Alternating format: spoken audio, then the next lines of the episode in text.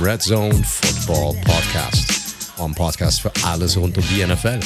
Mein Name ist wie immer Mike T, Host dieser wunderbaren Show und an meiner Seite begrüße ich wie jede Woche Co-Host und das analytische Herz des Red Zone Podcast, Daniel Potts.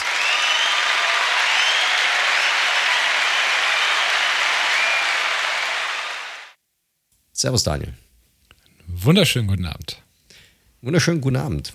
Wunderschönen guten Montagabend haben wir heute. Wir nehmen einen Tag früher auf als sonst. Weiß nicht, dass ihr den Podcast einen Tag früher bekommt, aber wir nehmen einfach einen Tag früher auf, als diese Woche halt einfach so hinhaut. Ähm, ja, wie geht's dir, mein Lieber?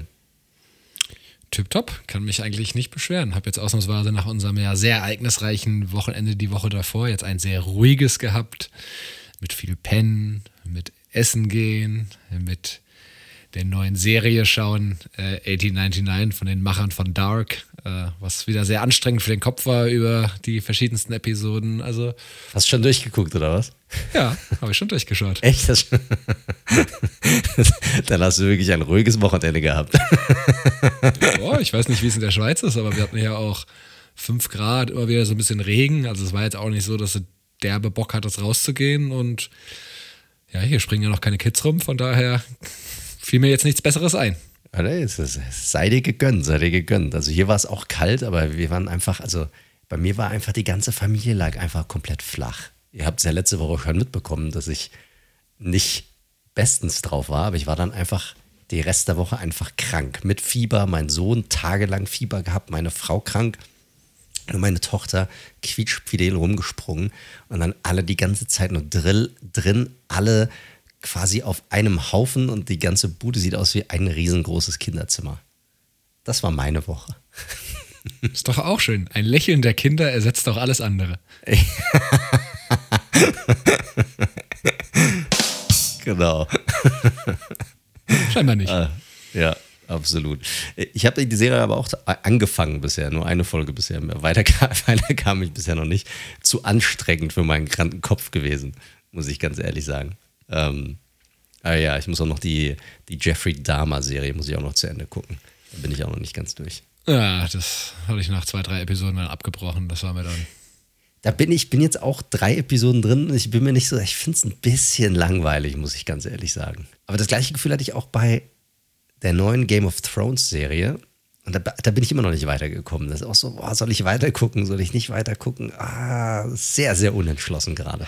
Also ich hatte sie gefinisht, beendet und ich fand so, ja,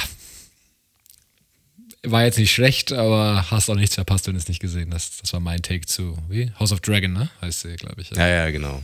Genau, ja, genau das Gefühl, das kommt gerade in mir auch auf diesbezüglich. Und das ist natürlich sehr schade, wenn du gerade irgendwas erwartest. Hattest du die Herr der Ringe-Serie gesehen gehabt?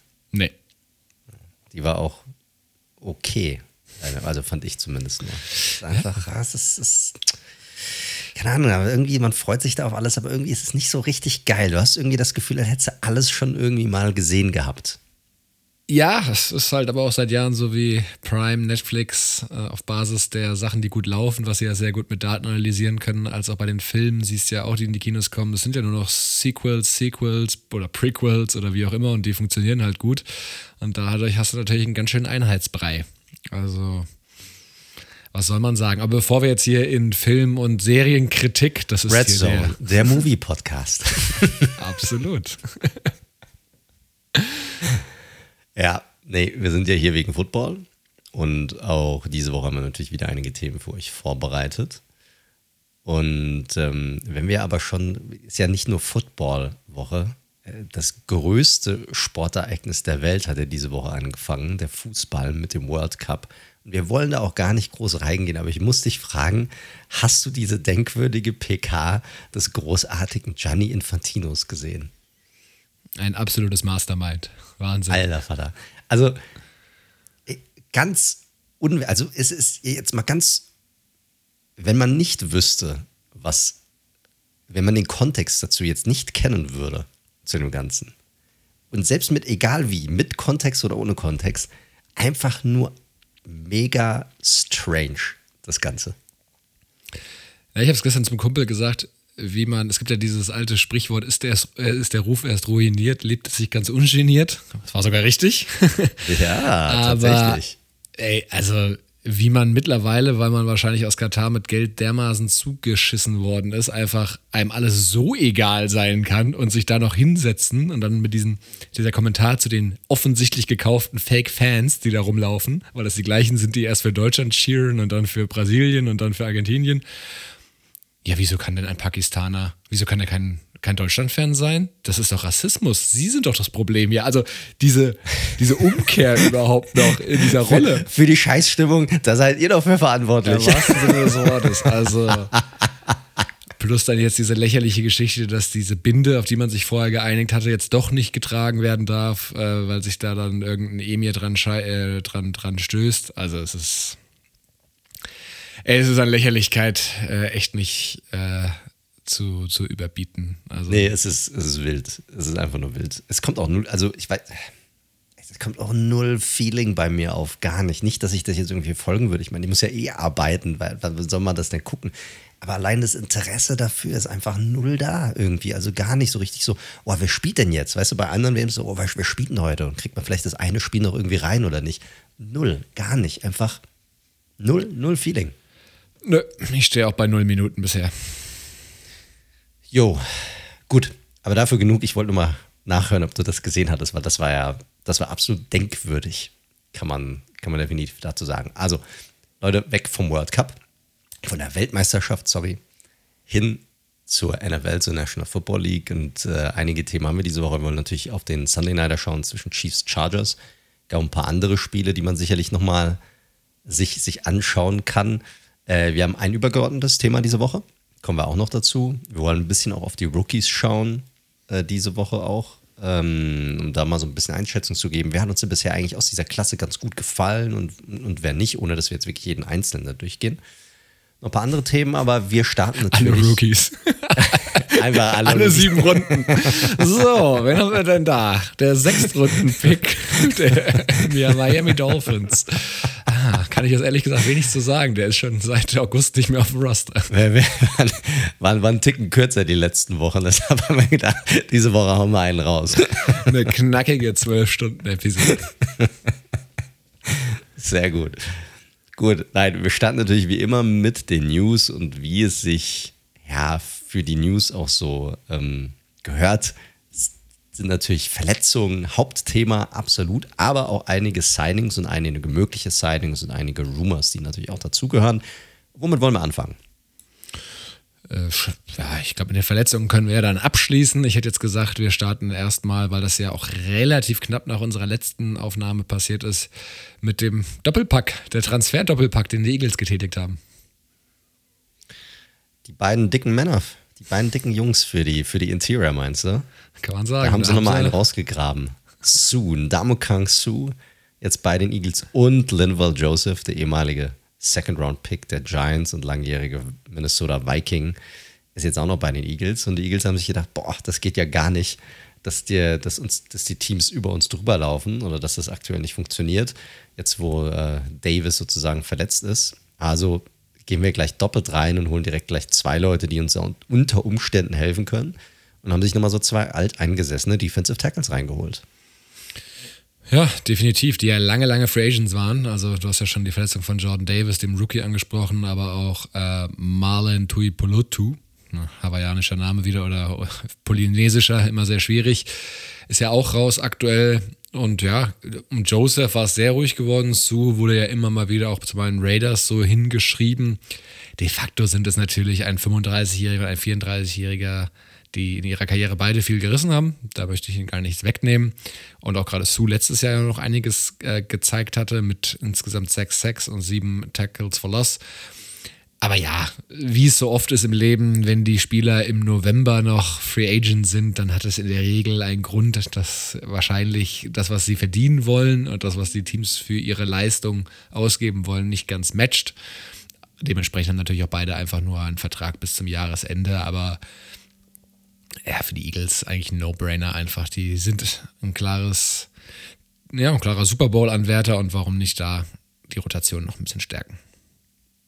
Nö, absolut sinnhaft. Also muss man sehen, wie schnell die reinkommen. Ist jetzt auch kein Hexenwerk. Sind Positionen, die sie seit einem Jahrzehnt quasi in der NFL spielen und waren mal zwei sehr, sehr gute Spieler. Wie viel sie jetzt noch mit reinbringen können und an welchem Stand sie aktuell auch sind, fitnessmäßig und so weiter, kann ich absolut null einschätzen. Aber das wird man dann die nächsten Wochen über sehen, wie groß deren Impact sein wird hatten ja schon witzigerweise gleich im ersten Spiel gegen die Colts einen geteilten Sack. Also das war, war irgendwie ganz, Richtig. ganz nice. Also sie standen sehr schnell tatsächlich auf dem Feld. Also wirklich äh, schon ein paar Snaps gespielt und dann auf einmal lagen die beiden dicken Jungs auf Jalen Hurts. Das war, kann ich mir auch nichts Schöneres vorstellen, als dass Joseph und Sue auf mir drauf liegen.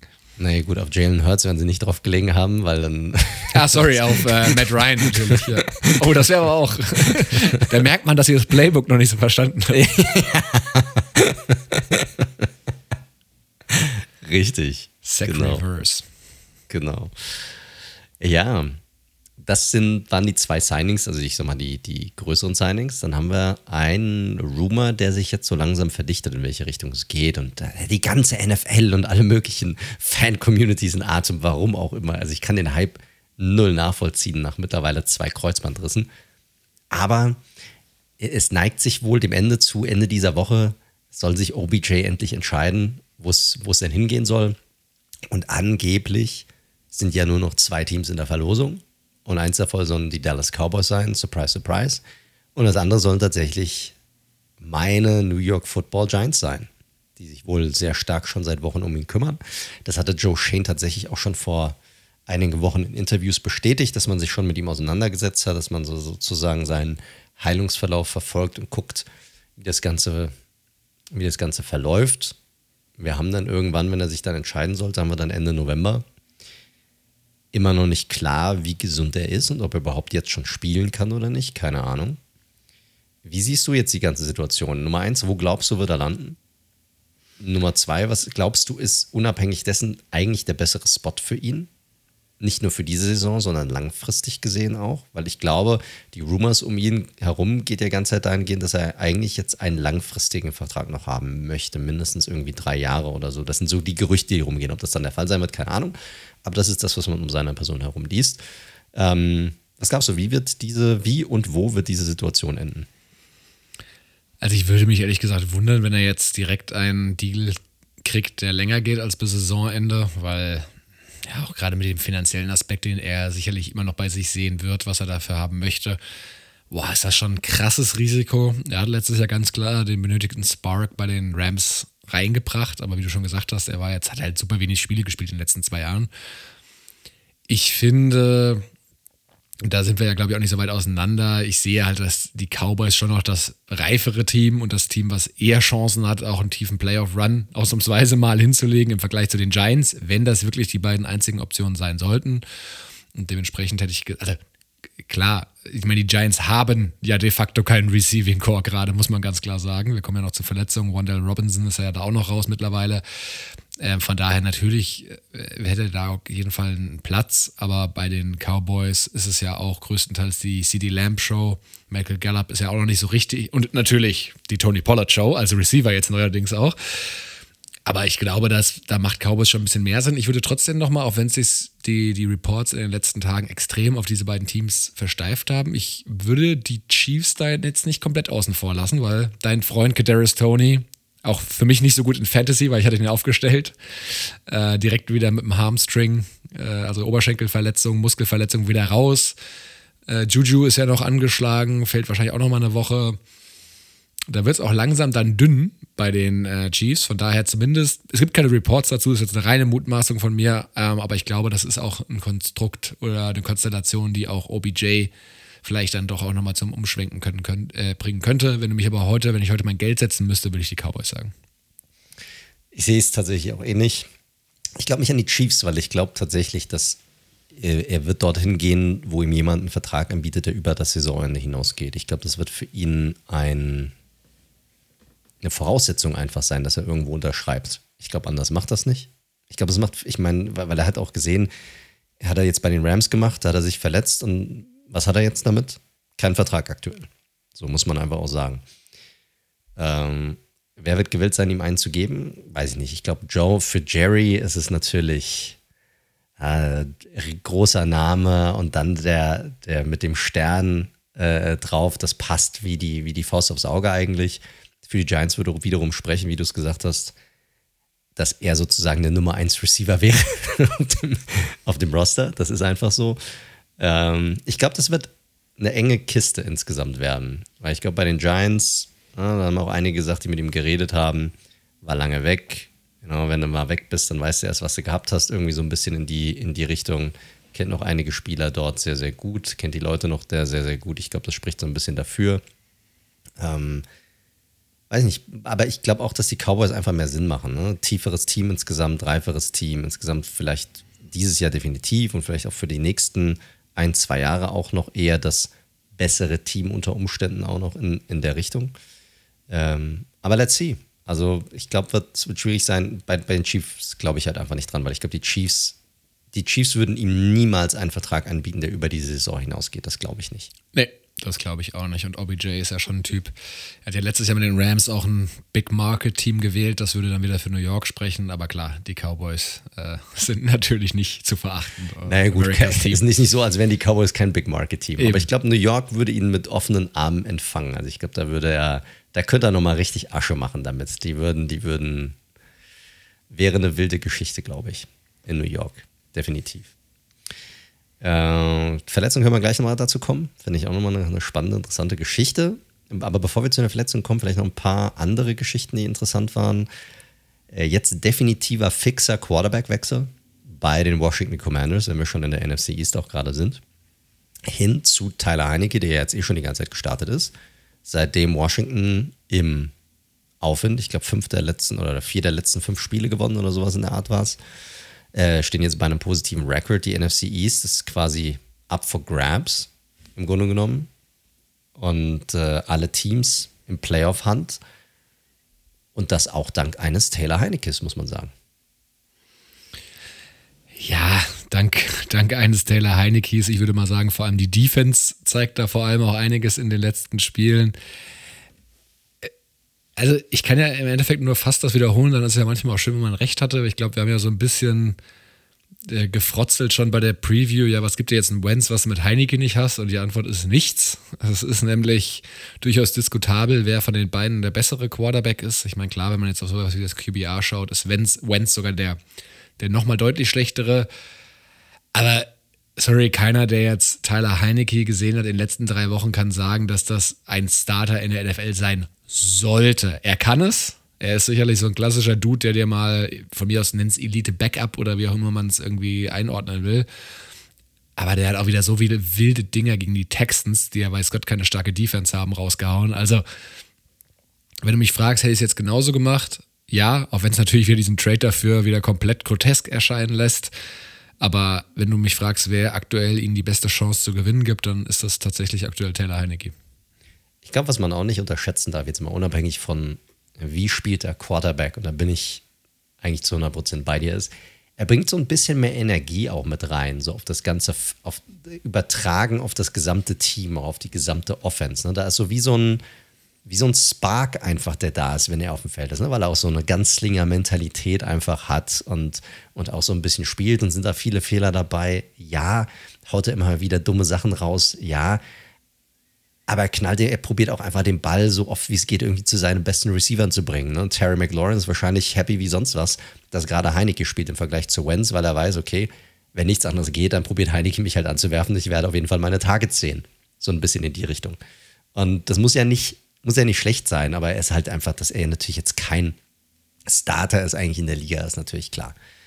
Aber nach vorne weg, das Team definitiv besser aufgestellt mit ihm als mit Carson. Diese Saison definitiv. Ich kann mir für nächstes Jahr auch wieder vorstellen, dass wir da, ich weiß nicht, das fünfte Jahr, sechste Jahr nacheinander wieder einen neuen Starter sehen werden. Ich glaube, das fünfte oder sechste Jahr. Also schauen wir mal. Die Long-Term-Antwort ist er sicherlich auch nicht. Aber wenn man sehen, wo sie landen im Draft am Ende, ne? also wenn sie so weiterspielen, dann haben sie gute Chancen auf die Playoffs, dann ist eine bessere Positionierung im Draft wieder AD. Das heißt, es wird es schwierig machen, wieder einen der Top-Quarterbacks in diesem Draft zu ergattern. Also muss man mal gucken, was dann passiert. Dann holen sich halt Jimmy oder Jimmy Carr G, Baby. oder was weiß ich was oder traden für Zach Wilson. Keine Ahnung. Alter, auch nochmal so ein Thema. Müssen wir ja nochmal kurz drüber quatschen. Ähm, Zach Wilson, wie, wie, ich probiere jetzt gerade irgendwie zu den Broncos zu kommen. Ge geht nicht. Underperforming. Gehen wir von, von, vom einen Underperformer zum anderen Underperformer. Die Broncos haben Melvin Gordon gewaved. Deine, deine Raiders haben ja gestern ne, Last Minute sozusagen nochmal in Overtime gewonnen. Glückwunsch hier an dieser Stelle. Vielen Dank, Eigentlich. vielen Dank. Kurz und schmerzloser Overtime auf jeden Fall. Drei Plays, ja. Ende. Ja, auch, auch wilder Pass, den Karl geworfen hat. Als ich das gesehen habe, habe ich auch gedacht, Alter, was wird das? Und dann hat dann aber, war halt Adams einfach komplett frei. Ja, ich dachte erst, der wäre deflected oder sowas, weil er so komisch in den Wurf reingegangen ist. Richtig, also, also sah einfach weird aus. Er hat ihn einfach ganz komisch geworfen. Aber perfekt getroffen. Ja, ja, absolut. Absolut. Wie es, wie es am Ende dann zustande gekommen ist, interessiert dann auch niemanden mehr. Er trifft halt recht. Ja, äh, Broncos, Waven, Melvin Gordon. Er hatte gestern wieder ein Goal-Line-Fumble. Diesmal, ja, ist halt immer schwierig zu sagen. Nicht aus Unachtsamkeit, sondern der wurde wirklich von Max Crosby lehrbuchhaft rausgeboxt. Dennoch muss man natürlich sagen, ist es Ball Security eines der wichtigsten oder eine der wichtigsten Aufgaben, die Running Backs haben. Und Melvin Gordon ist halt einfach König Fumble dieses Jahr. Also auch bei den Raiders. König Fumble ist ein, ein, Titel, den jeder gerne haben möchte. Logisch. Das, was Daniel Jones jahrelang ja auch war, da war er ja auch König Fumble. Nee, Hier dein Zepter. Lass es nicht fallen, dein Zepter. Lass es nicht fallen. Nein, äh, Gordon ich hatte mich eh schon gefragt, was seine Zukunft angeht, nachdem er in dem Trade von Chubb zu den Dolphins auch im Gegenzug Chase Edmonds, der natürlich ein anderer Spielertyp ist, zu den Broncos gegangen ist. Und dann hatten sie ja quasi Edmonds, Gordon und eben auch Latavius Murray, der einfach am besten aussieht von denen bisher, muss man sagen. Die alte Dampflok. Und ja, jetzt haben sie gesagt, nee, wir gehen weiter äh, mit Murray und Edmonds, was ganz spannend ist, weil jetzt heute auch die Meldung rauskam, dass Running Back Chase Edmonds aufgrund ja, einer äh, Knöchelverletzung, der klassische High Ankle Sprain, mehrere Wochen fehlen wird. Und trotzdem haben sie, und das wussten sie so, wahrscheinlich schon. Ich will nicht lachen, wenn jemand ausfällt, aber es ist natürlich so ein bisschen so, okay, alles klar, hat wohl nicht so funktioniert, wie ihr euch das vorgestellt habt. Ja, ich fand das Edmonds, ich glaube, das war eher so das Gehalt von dem zu übernehmen, äh, so ein Teil in dem Jobdeal, um dann den Value auf der anderen Seite zu erhöhen. Lange Rede, kurzer Sinn, der Running Back Room, der vor dem Wochenende noch sehr voll aussah bei den Broncos, ist jetzt extrem ausgedünnt, weil Gordon gewaved, das kann man verstehen. Ich könnte mir aber auch vorstellen, dass er das über, über das Waiver Wire ihn noch ein Team auflesen wird. Äh, wenn nicht, der wird, glaube ich, noch woanders unterkommen dieses Jahr. Und ja, Chase Edmonds Schade, aber hat jetzt auch keinen Impact bisher gehabt in den zwei Spielen seit dem Trade. Nein. Damit kommen wir zu der, ja, ich sag mal, unglücklichsten oder der, ja, den, den News, die keiner gerne hört, und zwar zu den Verletzungen. Und auch diese Woche sind leider wieder einige prominente Namen dabei. Vielleicht der prominenteste Name auf der Liste ist Star Tight End Kyle Pitts von den Atlanta Falcons, der sich verletzt hat. Dieses Jahr schwierig reingekommen, generell, weil die Offensive halt so geschemt ist, dass generell wenig geworfen wird und die Titans oder er zumindest sehr wenig einbezogen wird. Muss ich eine Innenband-OP unterziehen und sieht wohl so aus, als würde die restliche Saison ausfallen. Ja, bitter natürlich. Äh, er will sich noch eine zweite Meinung einholen, was natürlich äh, logisch ist, wie du schon sagst. Also er war natürlich wenn gepasst wurde, war er und äh, Drake London, über den wir später ja auch nochmal ein bisschen sprechen werden, schon so die favorisierten Targets von Mariota. Wie du schon richtigerweise gesagt hast, hat Mariota aber nicht so viel geworfen, was, wenn man ihn werfen sieht, auch ganz gut so ist weiterhin. die sollen sich mal auf den Boden konzentrieren. Ähm, ja, für so einen jungen Spieler natürlich äh, grundsätzlich bitter, da jetzt die, die zweite Saisonhälfte, nenne ich es jetzt einfach mal, wir sind ja schon ein bisschen fortgeschritten eigentlich, ähm, ähm, zu verpassen, auch für seine Entwicklung. Und ja, absolut ein, Major Blow für die Falcons, die ja absolut noch im Rennen sind um den Division-Title. Wer hätte das gedacht? Richtig, tatsächlich. Also, wenn man sehen, was sie da jetzt machen, wird natürlich bitter. Oder ist natürlich bitter für sie und natürlich auch bitter für Kyle Pitts. Wir rüber zu meinen New York Football Giants, da quasi wie jede Woche eine neue Anzahl von Verletzungen. Ja, am Ende des Spiels waren sechs Spieler tatsächlich, die in diesem Spiel ausgefallen sind. Mit der Designierung, sie kommen definitiv nicht mehr zurück ins Spiel. Da wusstest du definitiv, da werden wieder einige dabei sein, die fallen auch einige Wochen oder sogar für den Rest der Saison aus. Letzteres hat, ähm, ja, mit letzterem hat es tatsächlich auch Wandale Robinson, den diesjährigen Second Rounder, erwischt, der eine richtig gute Partie hatte in, in dem Spiel, in der Niederlage gegen die Lions, hatte 100 Yards Receiving und hat sich aber einen Kreuzbandriss zugezogen, wird also auch die restliche Saison ausfallen. Das ist natürlich mega bitter. Und dann eine Verletzung, die nicht nur mich, sondern wirklich jeden Giants-Fan da draußen tierisch aufregt. Und zwar ist die Verletzung von Nummer 1 Cornerback Dory Jackson. Der ist vier bis sechs Wochen raus mit einem MCL-Sprain wahrscheinlich. Aufgrund dessen, weil er sich halt sein Knie verdreht hat bei einem Punt-Return. Und warum returned der Nummer 1 Cornerback Punts? Weil Richie James, der das bisher gemacht hatte, hat schon dreimal gefummelt, hatte ja dieses Spiel äh, ich weiß nicht mehr gegen wen das war, wo man auch verloren hat, wo er zwei Fumbles in einem Spiel hatte. Seattle war es, glaube ich, oder? Genau, gegen Seattle, stimmt, exakt. Seitdem macht das Dory Jackson und seitdem er es macht, fragt die Media und fragen die Fans nach, warum? Warum muss der Nummer 1 Cornerback, der wirklich die ein, der eine Spieler, der sich wirklich auch nicht verletzen darf in dieser Defensive, weil man sonst keinen hat, wirklich auf dem Niveau oder annähernd auf, rankommt an das Niveau, warum muss der Punt Return. Und ich muss ganz ehrlich sagen, weißt du, Dayball wird rauf und runter gelobt und das auch zu Recht. Ne? Mit dem Team und mit dem Roster 7 und 3 aktuell läuft alles perfekt. Nee, aber das ist schon echt besser, als es alle Giants-Fans vor der Saison erwartet haben und macht vieles richtig. Aber das, Mann, das ist ein Major Loss. Ganz ehrlich, für ihn. Und das ist auch total dumm. Und auch seine Antwort, ich weiß nicht, ob du es mitbekommen hast, äh, auf der, auf der PK danach hat er gemeint, hey, that's football ja Mann, that's Football, aber das ist auch einfach dumm. Also du dann stell deinen dritten Running Back da hinten hin, um die Punts zu returnen und nicht dein Nummer 1 Cornerback. Ganz ehrlich. Das ist, das ist wie, warum, warum das Schicksal herausfordern auf diese Art und Weise? Das, das check ich einfach nicht. Ja, ich bin generell kein Freund davon, wenn wichtige Positionsspieler äh, diese Aufgabe übernehmen, weil es einfach, das ist ja, ich könnte mir auch gut vorstellen, dass wir in zehn Jahren auch keine richtigen Punt-Returns oder Kickoff-Returns mehr so richtig haben im Football, weil diese Kollisionsgefahr ist halt schon absolut gegeben. Und die NFL wird das ja immer so ein bisschen entschärfen. Und deswegen, ich war auch letztes Jahr, hat Hunter Renfro ja oft für uns Punt-Returns gemacht und auch gut gemacht, muss man sagen. Ich war aber nie ein Fan davon, weil du einfach dermaßen also du wirst ja so richtig gechased einfach, ne? Das ist ja so eine richtige Treibjagd dann. Und da war ich nie ein Fan von, wenn man da Nimm, da war ich immer ein Freund von äh, Return Specialist oder also ja, Punt Return oder Kick Return Specialist. Nimm Receiver so. Nummer 4, 5 oder ja. 6 von mir aus. Lass es die probieren. Wenn einer fummelt, nimmst du halt den nächsten davon. Die werden ja Bälle fangen können. Also so schlecht kann das nicht sein. So, wir sind nicht mehr in den 90ern. Äh, Dory Jackson ist nicht Primetime Dion Sanders. Weißt du, das ist, das, das machst du halt einfach nicht mehr. Das ist auch dumm. Und ich meine, ist ja geil, wenn die durchrennen. Ich meine, hast du Cordell Pattersons Kick Return gesehen? Ne? Also deshalb glaube ich schon, dass es noch länger da sein wird, weil du beraubst dir dann natürlich auch so geile Plays wie das. Das muss man halt auch einfach sagen, ist natürlich echt special. Aber das ist halt einfach dumm, das machst du nicht. Sorry, also da musste ich ein bisschen ausatmen, weil das hat mich so tierisch aufgeregt. Das ist eine Verletzung gewesen mit Ansage. Merkt man gar nicht. Ja, sorry.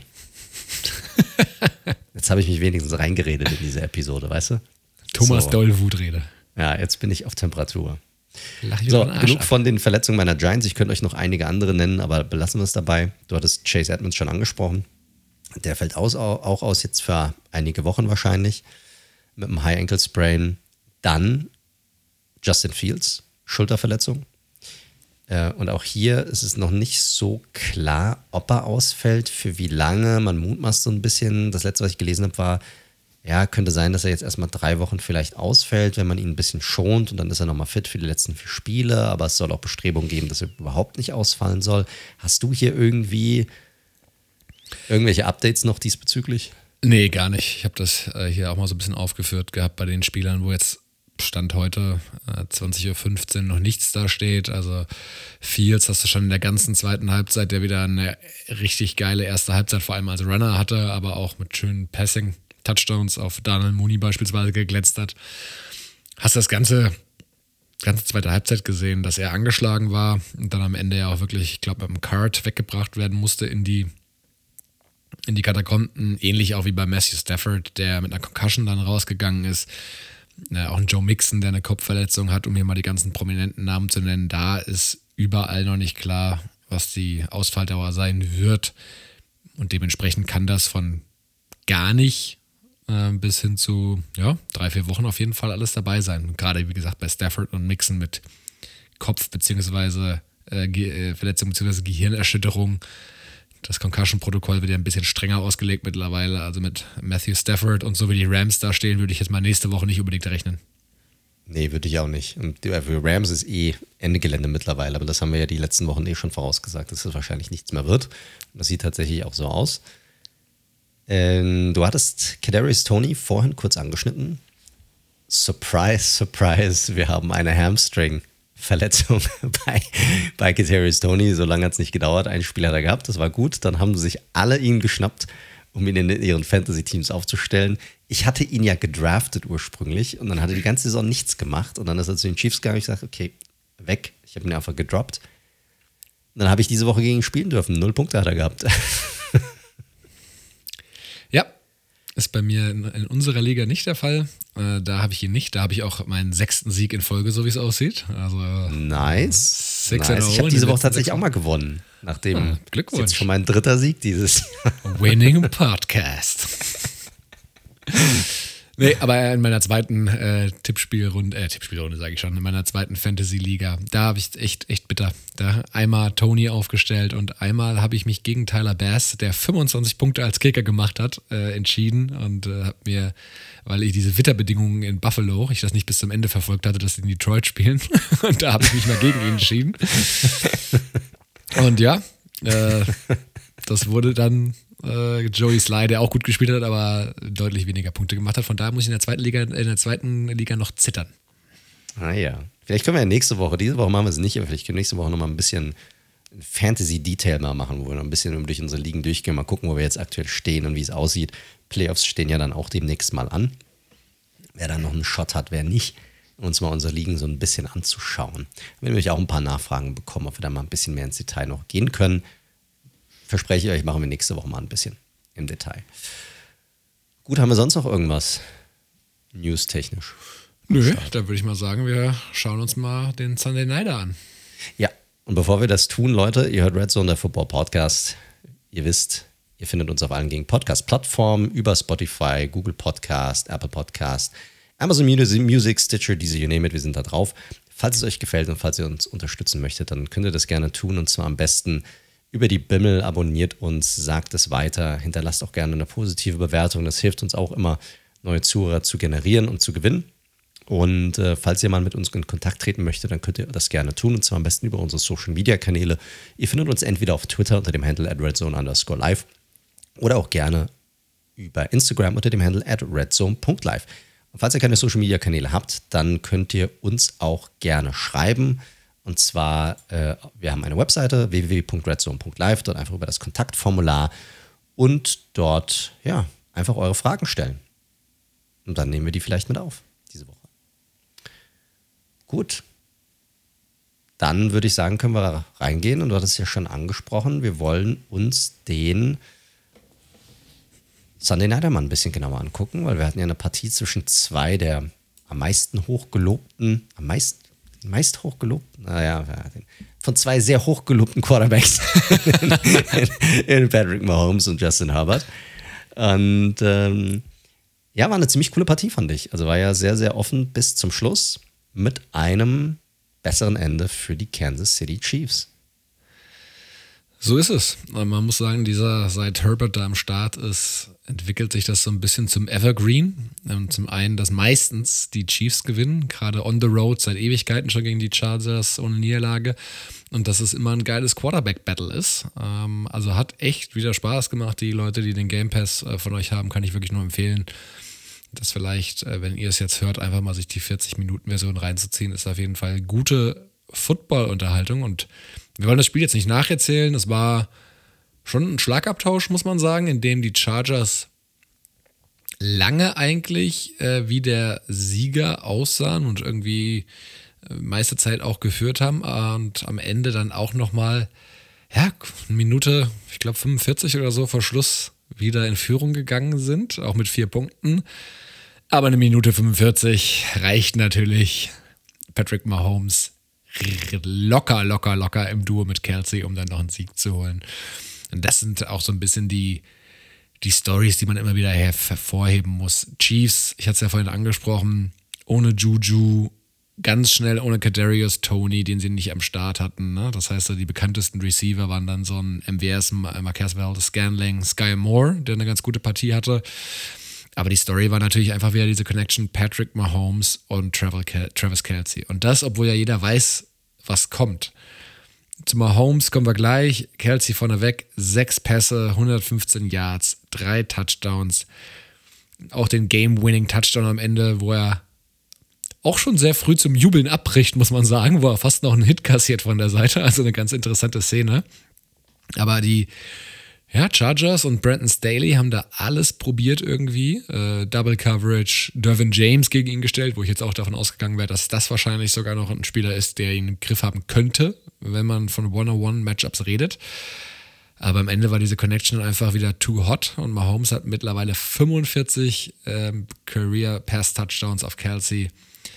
Ähm, das ist eine richtig krasser Streak, muss man ganz ehrlich sagen. Das ist eine, eine der besten Quarterback-Tight-End-Connections, die es je gab. Kann man auf jeden Fall mittlerweile auf so ein Level mit Brady und Gronk beispielsweise heben. Ja, ich fand es halt krass, du hast schon gesagt, egal, ähm, wen sie gegen ihn gestellt hatten, es hat halt einfach nicht funktioniert. Ne? Sie haben Durbin James ausprobiert, irgendwann war es mal Santa Samuel Jr., der, der Cornerback.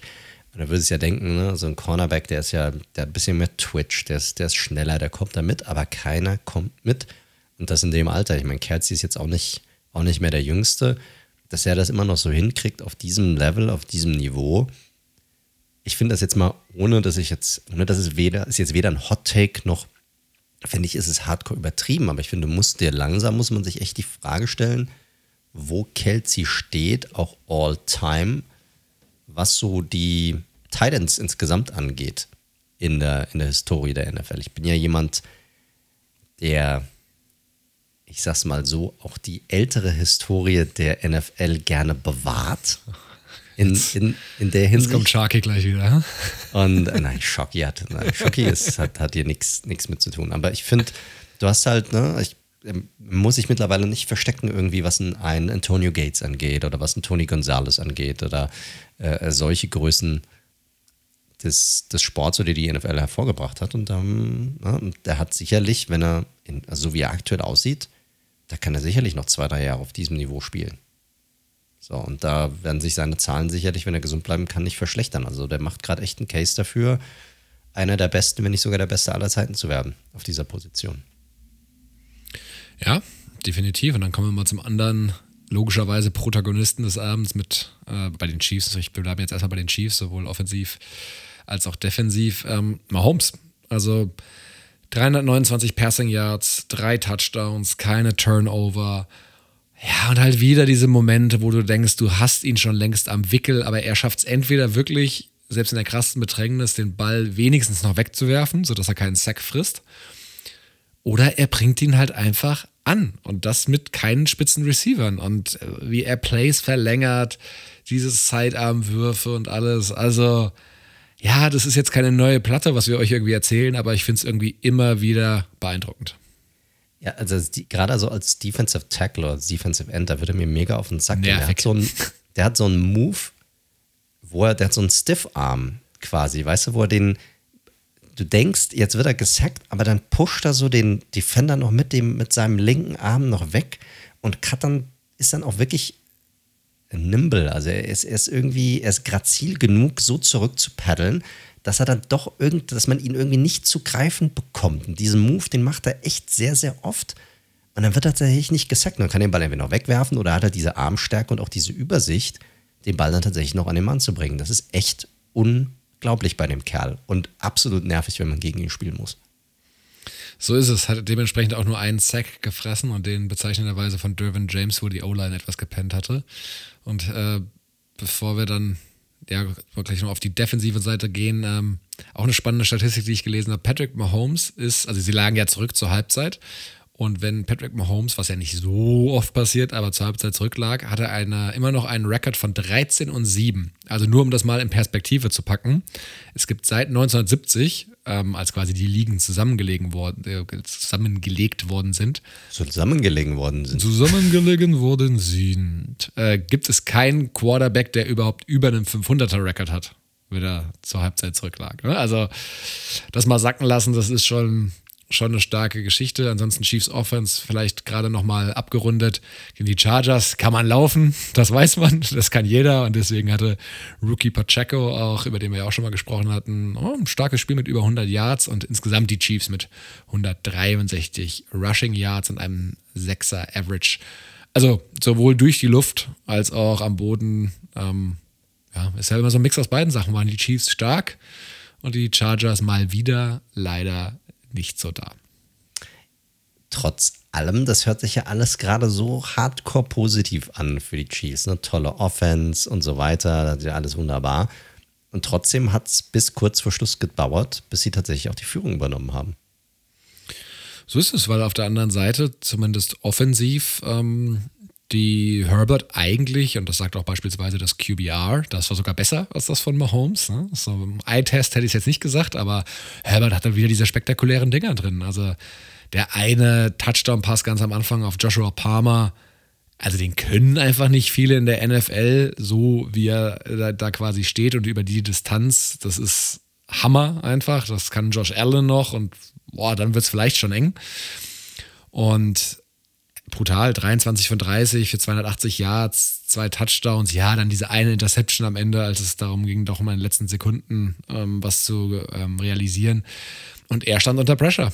Fünfmal gesackt, dazu noch ein paar Quarterback-Pressures. Die O-Line, wissen wir alle, ist äh, deutlich dezimiert mittlerweile. Und das war jetzt mittlerweile, ich so Vintage Herbert hört sich ein bisschen komisch an für einen Spieler, der in seinem dritten Jahr ist. Aber das war jetzt, wir sehen jetzt, und das kann Chargers-Fans ein bisschen Hoffnung geben, wir sind jetzt seit zwei Wochen, das ist mir nämlich auch schon gegen die 49ers positiv aufgefallen, wieder mehr den Justin Herbert der Vorsaison und nicht den angeschlagenen, der sich so ein bisschen von, ich glaube, Woche zwei oder drei, wo er die Verletzung hatte, dann so durchgeschleppt hat. Also das sieht alles ein bisschen bisschen besser aus, hilft natürlich sicherlich auch, dass ein Keenan Allen beispielsweise auch wieder am Start ist. Richtig. Aber hat, ich fand ihn auch gut. Ich fand die, die Chargers Offense generell auch gut in dem Spiel, muss ich sagen. Das ja. hat mir echt gut gefallen und sie hatten das Spiel eigentlich ganz gut im Griff. Diese Defensive halt, die konnte halt einfach nichts, also nichts stoppen. Die konnte, klar, die haben natürlich auch Ausfälle, das muss man auch sagen, gerade an der Defensive Line. Leute, die Druck, Druck kreieren können bei den Chargers sind aktuell leider Mangelware, muss man sagen. Das ist so. Aber dass sie das einfach nicht in den Griff bekommen können. Und dann, was mich auch wundert, bei einem Defensive Coach wie Brandon Staley, dass sie das nicht in den Griff bekommen können. Das ist, das muss er sich leider ankreiden lassen, finde ich. Ja, definitiv. Also 485 Yards ähm, im Endeffekt zugelassen durch die Luft und am Boden. Und es ist leider das gleiche Muster so ein bisschen wie letztes Jahr. Brandon Staley letztes Jahr, wo er ja auch noch als Guru, sage ich mal, noch mehr abgefeiert worden ist. Und das war ja auch eine starke erste Saison mit dem Personal, das er da am Start hatte. Ähm, hat man noch gesagt, ja, ja, über die Chargers kann man rennen und weil Staley einfach noch nicht das, die Spiel, das Spielermaterial hat, um seine Defense aufzuziehen. Jetzt, wie du richtigerweise schon gesagt hast, JC Jackson hat quasi fast keine Rolle gespielt und die anderthalb Spiele, die er gespielt hat, waren grottenschlecht. das ist de facto so. Joey Bosa ist seit Woche boah, drei oder so raus. Aber nichtsdestotrotz, das ist aktuell die drittschlechteste Scoring-Defense und die zweitschlechteste, was äh, gegnerische Yards per Play angeht. Und eine richtig gut geschemte Defense. Natürlich gibt es Starspieler und Eckpfeiler, ne?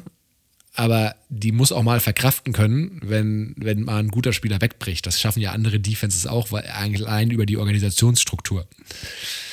Und ich winke ihm gerade, ich wink ihm gerade zu, ne? Also ich, ja, ich, ich bin Raiders-Fan, ich kann da nicht so mitreden, deswegen ist es.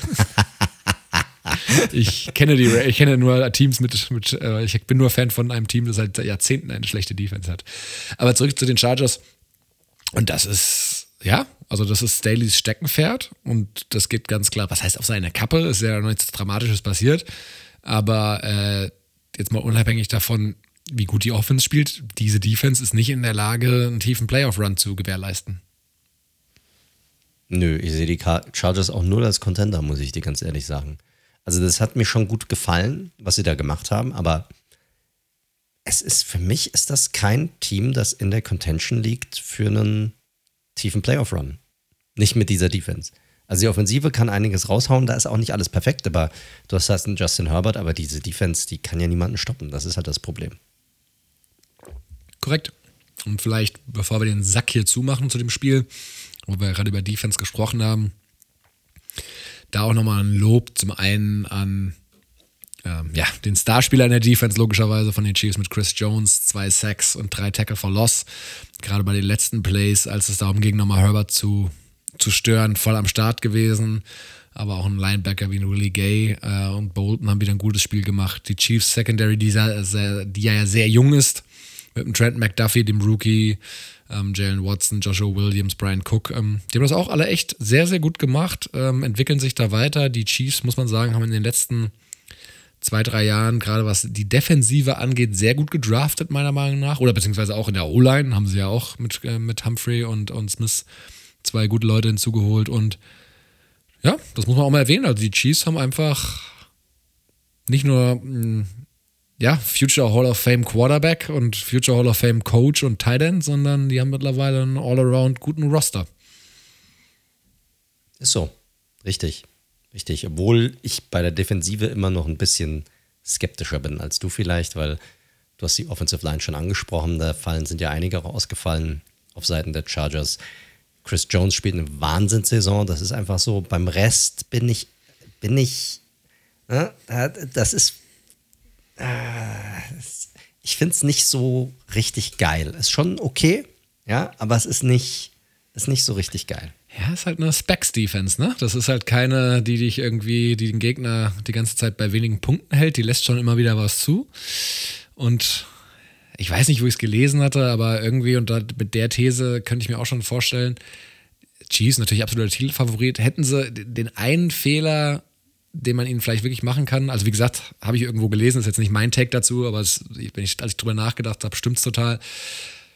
Einen zweiten Pass-Rusher ich meine, sie haben es probiert, ne? Mit äh, Frank Clark doch nochmal gehalten, Kalafatis im, im, Draft geholt, dann ja auch nochmal Carlos Dunlap hinzugeholt, der ja also auch keinen richtigen Impact hat bisher.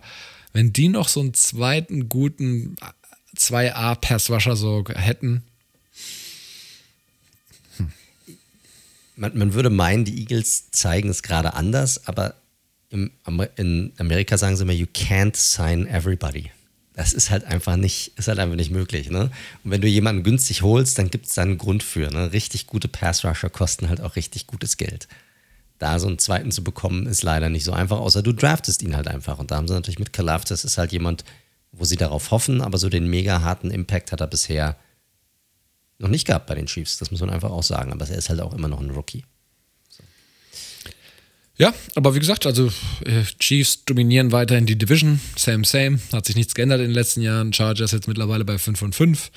Ähm, klar, aber das zweitbeste Team in dieser Division, das muss man schon so zugestehen. Und ja, einerseits natürlich immer noch cursed, was Verletzungen angeht. Mike Williams ist ja direkt wieder raus, nachdem er jetzt auf einmal wieder gespielt hat. Also, was heißt auf einmal, nachdem er zurückgekehrt ist. Aber Chargers natürlich ein absolut realistischer Kandidat, diesen siebten Spot da irgendwie im Wildcard Race abzugreifen. Mal schauen, wie das jetzt weitergeht die nächsten Wochen. Aktuell sind sie ja nicht drin, ne? Das muss man auch mal sagen. Aktuell müssen sie, ja, und auch da tatsächlich muss man sagen, das war jetzt die ganze Saison über nicht so, aber wenn man ganz kurz mal drauf schaut, auch die EFC rückt ein bisschen enger zusammen. Also so Teams, wo man gedacht hat, die sind komplett raus, auch das hört sich doof an, aber selbst die 3- und 7er Teams, die sind noch nicht komplett raus. Die sind nur zwei Games hinten dran. Also so. Spiel naja. nicht mit meinen Gefühlen. Jetzt kommt der Run. Jetzt geht's los, Mann. Jetzt geht's los. 10 und 7. Do it. yeah, let's run it back. Zurück in die Playoffs. Genau. Gut. Äh, dann genug vom Sunday Niner.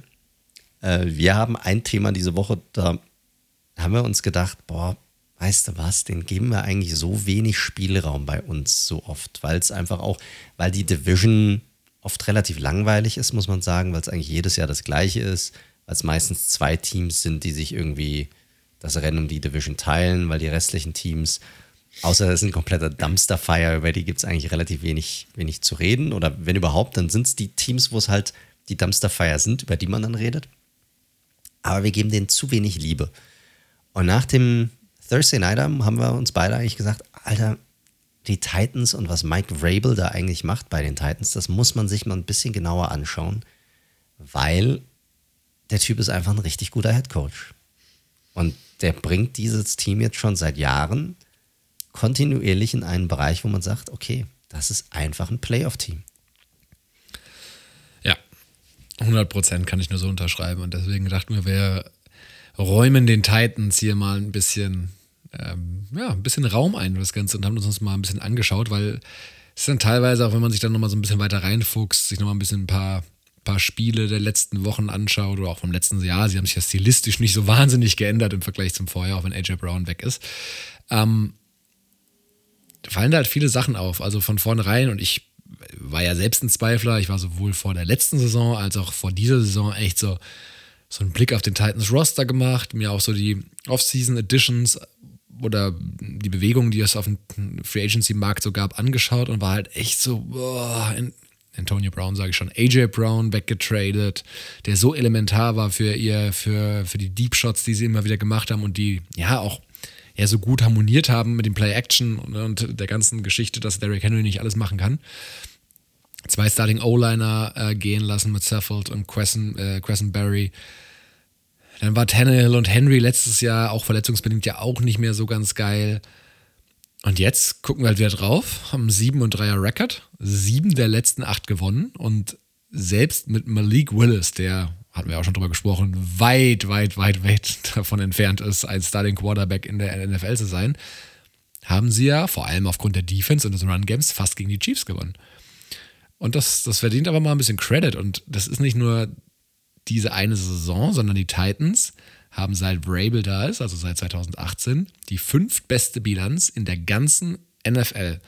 Jetzt könnte man natürlich so ein bisschen sagen, ja, gut, guck dir mal diese Bananen-Division an irgendwie. Das ist natürlich auch nicht so schwer, wenn du jedes Jahr schon vier Siege sozusagen gegen Jacksonville und Texans kriegst. Bananen-Division, geil. ja, wie ein Bananenstaat halt.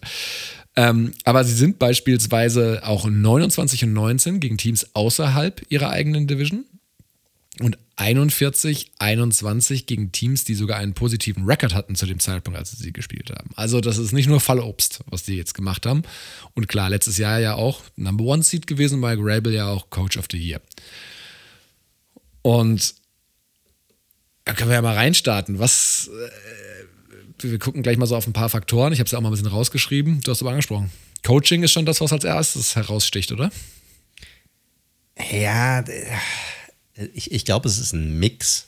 Ne? Also ich glaube, du konntest es gegen die Packers, fand ich, sehr, sehr gut sehen.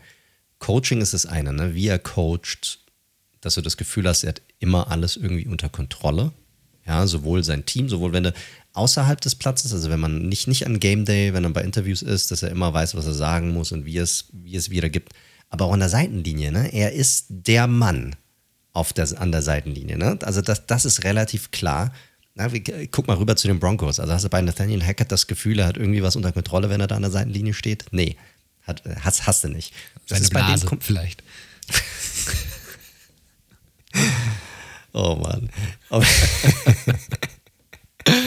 Sorry, Broncos-Fans, aber mit Hackett habt ihr euch echt in den Fuß geschossen. Also, Alter, Alter, Alter, der müssen wir später so auch mal zumindest mal zwei Minuten drauf verschwenden. Das ist. Ja, aber schon richtig schlecht. In allem halt einfach, in allem. Ja, ja. Aber gut. gut.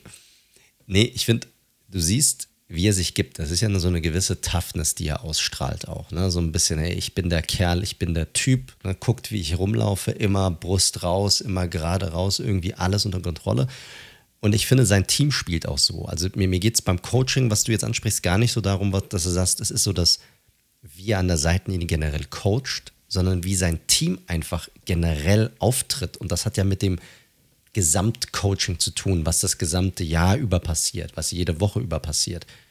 Und es ist ja nicht so, als wären die äh, Titans nicht auch dezimiert. Also die haben auch genügend Verletzungen im Start, die haben auch genügend Spieler verloren. Ne? Sie haben gut einen bewussten AJ Brown weggetradet, äh, weggetradet, weggetradet vor Beginn der Saison.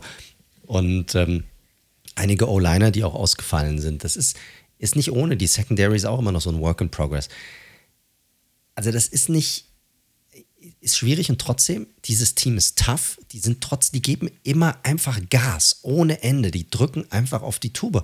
Und, und gegen die Packers hast du es auch gesehen. Die Packers, also ich weiß nicht, ob die war ja, ob die Titans jetzt unbedingt das talentiertere Team jetzt waren an dem, an dem Tag, aber die waren einfach, die haben die immer platt gemacht. Die sind sofort aufs Feld gegangen und du hast gesehen, ey Leute, gegen uns habt ihr einfach keine Chance. Wir sind einfach tougher als ihr und wir spielen physischer als ihr und wir zwingen euch einfach unser Spiel auf. Und das ist, das schreit einfach Mike Rabel aus jeder Pore eines jeden Spielers, der dort für die Titans auf dem Platz steht.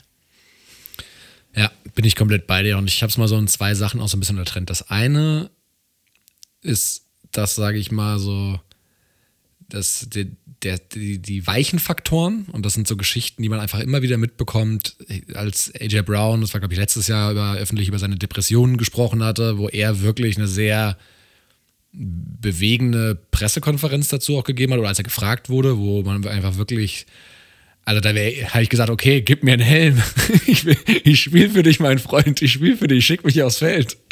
Also ich glaube, das wird manchmal ein bisschen überbetont, aber ich glaube, Mike Rabel ist einfach wirklich so der geborene Leader, wo eine Gruppe, in dem Fall an Männern, einfach Bock hat, für ihn Gas zu geben auf dem Feld. Das ist einfach so und das ist auch sowas, das kann man, glaube ich, auch nicht so lernen, weil manche Leute haben das und manche Leute haben das eben einfach nicht. Und dann sind es aber auch tatsächlich, ich finde, bei ihm passt so gut zusammen, was er für ein Typ ist, aber auch die Art, wie er Football spielen lässt. Und damit meine ich wirklich dieses, was manche Leute ja so ein bisschen oldschool finden, ne? Dieses, kommt ja auch, ne? Patriots-Schule, so, das ist Patriots sehr geprägt natürlich. Den Ball laufen, harte, taffe Defense spielen. Ich komme auch gleich nochmal zur Defense im Detail.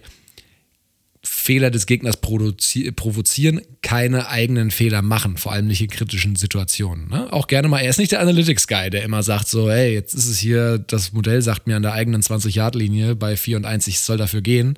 Macht er nicht, ne? Er macht das schon viel so, in Anführungszeichen, das kann man auch mal kritisieren, aber so ein bisschen über Instinkt. Er callt ja keine eigenen Plays, auch nicht auf der defensiven Seite, sondern er ist wirklich der, wie du immer so sagst, der CEO, der das Ganze drumherum an der Seitenlinie hat. Und ich hatte da auch einen ganz coolen Bericht über ihn auch nochmal gelesen, der jetzt vor kurzem rauskam.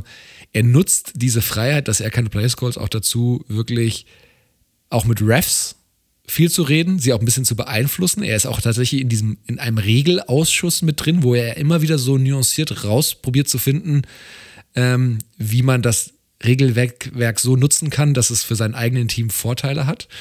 Und das ist ganz interessant, weil die Tennessee Titans sind das beste Team darin, Strafen vom Gegner zu provozieren, gerade in kritischen Situationen. Also bei Fourth and One, bei, also wenn es um neues Down geht, wenn quasi der Gegner aus einer ähm, aus der Field Goal Range rausfallen kann aufgrund einer Strafe, die sie machen, weil er seinen Teams anscheinend und das äh, hat auch ein ehemaliger Coach äh, bestätigt, bringt so kleine seiner D-Line gerade so oder seiner O-Line so kleine Moves bei, das quasi so wirkt, als ob es eine Motion wäre, aber da ist gar keine Motion, dann reagiert halt der gegnerische Defender oder der, der, ähm, der gegnerische Offense darauf. Also schon sehr, sehr spannend. Also er nutzt den kompletten Spielraum, innerhalb der Regeln natürlich, um sein Team, also jeden Millimeter, und wir sagen ja immer, Week to Weekly, Game of Inches. Es kommt auf jedes Detail an und er ist an der Seitenlinie und lebt das einfach vor. Zum einen mit seiner Mentalität, aber zum eben anderen, dass er halt darauf achtet, ja, dass genau diese kleinen Nuancen eben zu seinen Gunsten ausgehen. Und ich hatte es ja gerade angesprochen, sie sind ja nicht nur die beste Mannschaft darin, gegnerische Strafen in solchen Situationen zu provozieren, sondern sie sind fast doppelt so gut wie der nächstbeste, der da kommt innerhalb dieses Rankings. Und das finde ich schon, als ich das gelesen habe, dachte ich mir so, wow, das ist so irgendwie diese kleine Geschichte, die unter anderem erklärt, warum die Titans immer wieder so einen guten Rekord haben. Den man aber ja gar nicht so registriert, wenn man so in einer 40-Minuten-Version äh, sich so ein Spiel anschaut. Ja, aber wo man, man sieht ihn halt schon sehr oft, wie er mit den Refs redet. Das ist einfach so. Und dann auch immer so, so ganz nonchalant, weißt du, so richtig so, oh ja, bisschen, bisschen bearbeiten, gar nicht so anschreiend, wie das manche dann auch tun, ne, die sich dann irgendwie über Calls aufregen, sondern halt so, ey, das muss doch so und so und das ist, das macht das schon sehr, sehr geschickt, muss man sagen. Und das trägt halt dazu bei und Details zählen halt einfach. Je detaillierter du bist, umso besser ist es einfach für dein, für dein Team. Aber nochmal darauf zurückzukommen, ich glaube, am Ende des Tages es ist natürlich ein Gesamtkonstrukt bei ihm, aber du hast schon definitiv recht. Er lässt natürlich den Style spielen, der auch der halt zu ihm passt. Ich glaube, er ist jetzt kein, das wird auch null zu ihm passen, wenn er jetzt irgendwie eine Offense spielen lassen würde, die andauernd am Passen wäre irgendwie. Das, das, das passt halt einfach nicht zu ihm. Ich glaube, da, da könnte auch gar nicht so richtig dahinter stehen. Er ist halt so ein Smash-Mouth, Old-School Football-Guy irgendwie, aber er macht es so, dass sein Team ihn folgt, dass er disziplinierte Teams hat und dann funktioniert das auch und dann kannst du auch so erfolgreich sein. Er hat halt den ganz großen Wurf, hat er damit halt bisher noch nicht erreicht, aber es ist jetzt auch nicht so, als wäre das irgendwie ein Gimme in der NFL. Nee, und ich finde, wenn man jetzt die letzten vier Jahre auf den, auf den Roster der Titans schaut, da waren sie auch nie irgendwie in der Verlosung, dass ich gesagt hätte, wow, die haben eins der besten Teams in der NFL. Ne? Also das war ja nun auch nicht so. Und trotzdem, ne? Ähm, vier Saisons nacheinander mit einem positiven Rekord, ähm, dreimal nacheinander in Playoffs gewesen, zweimal hintereinander in den Division Championship Games, einmal auch im ähm, einmal eben diesen Coach of the Year Award und wie gesagt, diesen entsprechenden Rekord, den ich vorhin ähm, angesprochen hatte. Das ist schon alles sehr, sehr stark und Mike Rabel für mich und wie ich ja raushöre, für dich auch der Number One Point sozusagen, warum die Titans ja so schon wieder so erfolgreich sind, obwohl sie alle abgeschrieben hatten in der Offseason. Ja, definitiv. Und für mich auch klar. Also ist auch aber wie gesagt, es ist schwierig, diese sozusagen, hey, die sind jetzt irgendwie ein Top-Contender oder so oder der Top-Contender, weil man einfach immer andere Teams oder bessere Teams auf der, auf der Matte hat oder gerade vom Roster her im Kopf hat. Aber es ist, glaube ich, so das Team, wo keiner Bock hat, gegen die zu spielen, wenn es in die Playoffs gehen würde. Hundertprozentig, hundertprozentig. Zweiter Punkt ähm, ist die Defensive und da sicherlich angeführt die defensive Intensität, weil ich finde, wenn du, du hast vorhin angesprochen, wie viele Ausfälle sie hatten. Und wenn ein Team weit, und ich hatte es ja vorhin auch gesagt bei den Chargers, wenn ein Team einen klaren defensiven Plan und eine Identität hat, dann kann man auch von Schlüsselspielern die Ausfälle verkraften. Und das sind die Titans das beste Beispiel. Die haben eine ganz klare Identität, super physisch an der Line, wenig Blitzing und mit den vier Linemen Druck, Druck, Druck, wie Erik Meyer so schön sagt. Und eben auch gute Runstopper. Sie haben natürlich Jeffrey Simmons, auch wirklich einen geilen Spieler da, muss man ganz klar sagen. Da haben sie damals ein bisschen im Draft gegambelt, da hatte er eine Knieverletzung oder ein Bein gebrochen oder irgendwie sowas. Dafür wurden sie belohnt. Und diese ganze D-Line hat eine Top 5 Pressure Rate. Und das liegt auch daran, weil es halt eine klare Zuteilung gibt und Roleplayer übernehmen, wenn Stars mal ausfallen. Wir müssen mal, wir reden hier über die Titans und Harold Landry vor der Saison raus. Bud Dupree hat auch schon viel, äh, hat gerade erstmal sechs Spiele gemacht. Da übernehmen einfach andere Spieler, ne? Also Nico Autry hatten wir letztes Jahr schon drüber gesprochen. Ein Edwards gibt es da, DeMarcus Walker gibt es da. Ähm, Walker hat jetzt dreieinhalb Sacks in den letzten fünf Spielen gehabt und jetzt kommt noch so ein Spieler, den sie vor kurzem gedraftet haben mit Rashad Weaver, der jetzt vier Sacks am Start hatte und so weiter und so und so fort. Und das kannst du fast die ganze Defense bis hinten in die, äh, auf das Safety Play, weil das ist ja auch eine ihrer Stärke gewesen, eigentlich immer mit Kevin Byard und äh, Amani Hooker. Hooker viel verletzt, bisher nur fünf Spiele gemacht. Und jetzt ist da einfach ein absoluter No-Name mit Andrew Adams, der für ihn spielt. Den hat äh, der GM Robinson, den man auch mal loben kann in diesem Kontext sicherlich, ähm, im August noch von dem Practice Squad der Steelers geholt. Und jetzt, wenn man bei PFF guckt, ist Andrew Adams war ein undrafted äh, Spieler damals, als er in die NFL gekommen ist und immer so zwischen Practice Squad und Roster hin und her, äh, her ge, gewandelt. Ist jetzt ein Top 5 Safety laut PFF, was das Rating angeht dieses Jahr. Also, das ist halt einfach schon bockstark. Dann hast du noch mit David Long da einen Linebacker, der sich als einer der besten der Liga mittlerweile etabliert und so hast du ganz viele Namen, wo du so drüber gehst, wenn du so ein bisschen nebenbei die NFL verfolgst und denkst, boah, hm. aber als Gesamtkonstrukt brutal stark. Ja, dass, dass Adams nirgendwo spielt, hat mich eigentlich total gewundert. Er war, da wurde damals aber ein undrafted Free Agent, den die Giants gesigned haben, hat dann sogar sehr viele Spiele gestartet und wurde dann aus irgendeinem Grund, ich glaube, das war das Jahr, als Gettleman dann zurückkam und alle haben gedacht, hey, da ist man, da hat man wenigstens einen Spieler, der könnte so zwischen Nummer zwei und Nummer drei Safety Spots da sein abgegeben. War dann bei Tampa, hat dort auch einige Spiele gestartet und dann auch wieder auf einmal nicht und dann jetzt nur noch auf Practice Squads zu finden. Aber er ist ein grundsolider Spieler und wenn du den in das richtige System bringst, dann auch ein richtig guter Spieler tatsächlich. Ja, und das finde ich halt äh, absolut stark. Ich meine, sie haben auch Fehler gemacht, ne? So ein First, das haben wir damals auch mit Carl, äh, Caleb Farley so ein bisschen gegambelt im Cornerback. Generell haben sie in Cornerback sehr viel investiert, äh, erst und vor allem Zweitrunden-Picks in den letzten Jahren. Da hat sich ja noch keiner so super hervorgetan. Aber ich glaube, es gibt, wie gesagt, diese Defen defensive Front, mit der sie immer wieder disruptiv sind, immer wieder die Gaps shooten und einfach komplett da die gegnerische O-Line zum Zerbröseln bringen. Gepaart mit dem Safety Play eben den Gegner zu Fehler zwingen. Das ist einfach richtig, richtig stark. Und wie gesagt, auch da wird natürlich diese Next Man Up-Mentalität super vorgelebt, die so einem Typen wie Rabel natürlich auch super, super wichtig ist. Ja, da gibt es einige Spieler, die gefallen mir echt gut. So ein David Long, ein super, super Linebacker, gefällt mir richtig stark. Also richtig, machen sie schon richtig gut. Und diese Defensive, das ist auch gegen die Packers gemerkt. Also, äh, da hatten die auch einfach Issues mit. Ne? Also sie hatten einfach Issues, diese, diese O-Line sich gegen diese Physis einfach durchzusetzen. Jeder Hit ist dann hart, das ist einfach, ja, wie gesagt, das, das sprüht einfach aus den Poren dieser Spieler ähm, heraus. Wenn man jetzt aber rübergeht, nochmal kurz auf die Offensive zu gucken, da sieht man natürlich dieses Jahr, es sind schon ein bisschen eingeschränkt. Ne? Also ist ja vieles davon von ihrem Running Game natürlich auch abhängig. Man sieht auch, dass sie den Abgang von AJ Brown jetzt noch nicht so zu 100% haben kompensieren können. Traylon Burks hat jetzt erstmal so sein erstes richtig gutes Spiel gehabt. Äh, letzte Woche davor aber quasi nicht existent gewesen im Grunde genommen. Da haben sie noch ein bisschen Probleme, da sind sie noch zu abhängig, nicht nur vom Running Game, sondern von Derrick Henry auch selbst.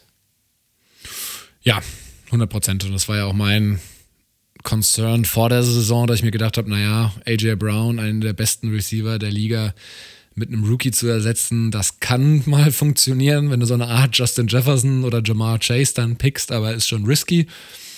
Und er war ja auch, er hat auch von seinem ganzen Style mit dieser Physis auch so super da reingepasst. Ne? Deswegen hat es mich schon gewundert, dass sie da andere Positionen priorisiert haben. Und jetzt, wie du schon gesagt hast, jetzt ist es halt schon viel die One-Man-Show Derrick Henry, der natürlich jetzt schon wieder über 1000 Yards hat, 10 Touchdowns. Jetzt wirft er ja auch noch Touchdowns. Er hat auch Career Heights, äh, schon Receptions in, in Höhe von 200 Yards. Also er hat schon Pässe für 200 Yards gefangen. Ähm, und das, wie gesagt, wir sind jetzt nach Woche 11. Also ganz neue Dimension. Und er mit ihm steht und fällt natürlich, weil die O-Line ist weiterhin schwach. Da muss man schon sagen, die äh, Taylor Lewan fällt ja die ganze Saison auch aus. Der hat es ja vorhin schon so angedeutet gehabt. Und jetzt bin ich mal gespannt, weil so Robert Woods mag ich ja eh oder mögen wir beide ja sehr gern. Der ist jetzt mal ein bisschen am Stück fit. Traylon Burks hatte ja auch Verletzungsprobleme am Anfang. Und jetzt die O-Line sich ein bisschen konsolidiert, äh, auf zumindest mal ein okay Niveau spielt, dann Burks und Woods, die du ja auch flexibel äh, einsetzen kannst. Und dann Ryan Tannehill. Ich meine, der ist mittlerweile so ein bisschen in der Realität wieder angekommen, dass er halt irgendwie so ein Average Quarterback ist, aber er ist halt, was Play-Action angeht, ist er schon einer der besseren Quarterbacks in der Liga. Also das kann er halt wirklich, wirklich gut. Gut, wenn du, wenn du vier am Stück nichts anderes machst, als aus der Play-Action herauszuwerfen, dann solltest du darin auch irgendwie mal äh, gut drin sein. Er ist halt ein klarer Quarterback, wie eigentlich fast jeder Quarterback in der Liga. Ich meine, so ehrlich muss man auch sein, der anhand seiner Umstände entweder nach oben geht im Ranking oder nach unten. Und er ist definitiv auch ein Quarterback, der eine gute O-Line braucht, obwohl er jetzt eigentlich kein so unmobiler Quarterback ist. Also er ist überhaupt schon mobil. Nicht, überhaupt nicht. Er, er, er, macht es nicht ganz so oft. Also ich finde, das könnten sie eigentlich noch viel öfter mit einbauen, theoretisch. Diese Möglichkeit hätten sie mit ihm. Aber die O-Line macht ihm natürlich schon zu schaffen. Die Receiver, die nicht fit waren, das macht ihm natürlich zu schaffen.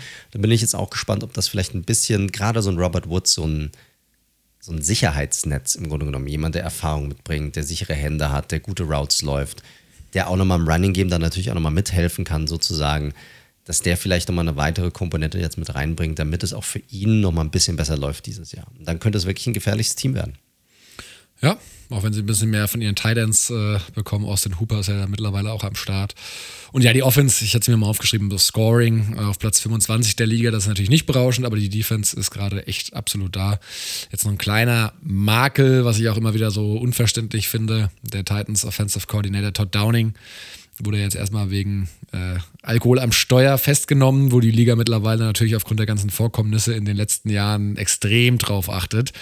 Und das war halt wirklich, nachdem sie von dem Sieg äh, in Green Bay wieder in Tennessee gelandet sind, in Nashville. Und dann meinte er wahrscheinlich noch, oder hat auf dem Flug sich ein paar Bierchen oder ein paar Scotch oder was auch immer gegönnt. Naja, vom, vom Flughafen bis zu meiner Villa, das schaffe ich ja schon noch. Und das ist natürlich dumm und mal gucken, da könnte ich mir schon vorstellen, dass das vielleicht auch in Form von einer Sperre sanktioniert wird. Wird man sehen, ich habe da jetzt noch nichts zugehört im Sinne von, was da jetzt noch passiert oder was da kommen wird. Und das ist jetzt schon einige Tage her. Muss man mal gucken. Bin auch mal gespannt. Also ich glaube, von den Titans, ich weiß nicht, ob es da schon irgendwie eine Geldstrafe gab oder sowas in der Art. Da habe ich jetzt auch noch nichts zugelesen gehabt. Aber dass da vielleicht noch was von der NFL kommt, kann ich mir sehr, sehr gut vorstellen. Ja.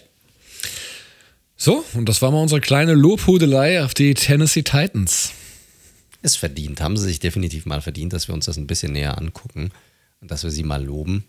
Jetzt geht es wahrscheinlich komplett bergab. Gejinxt.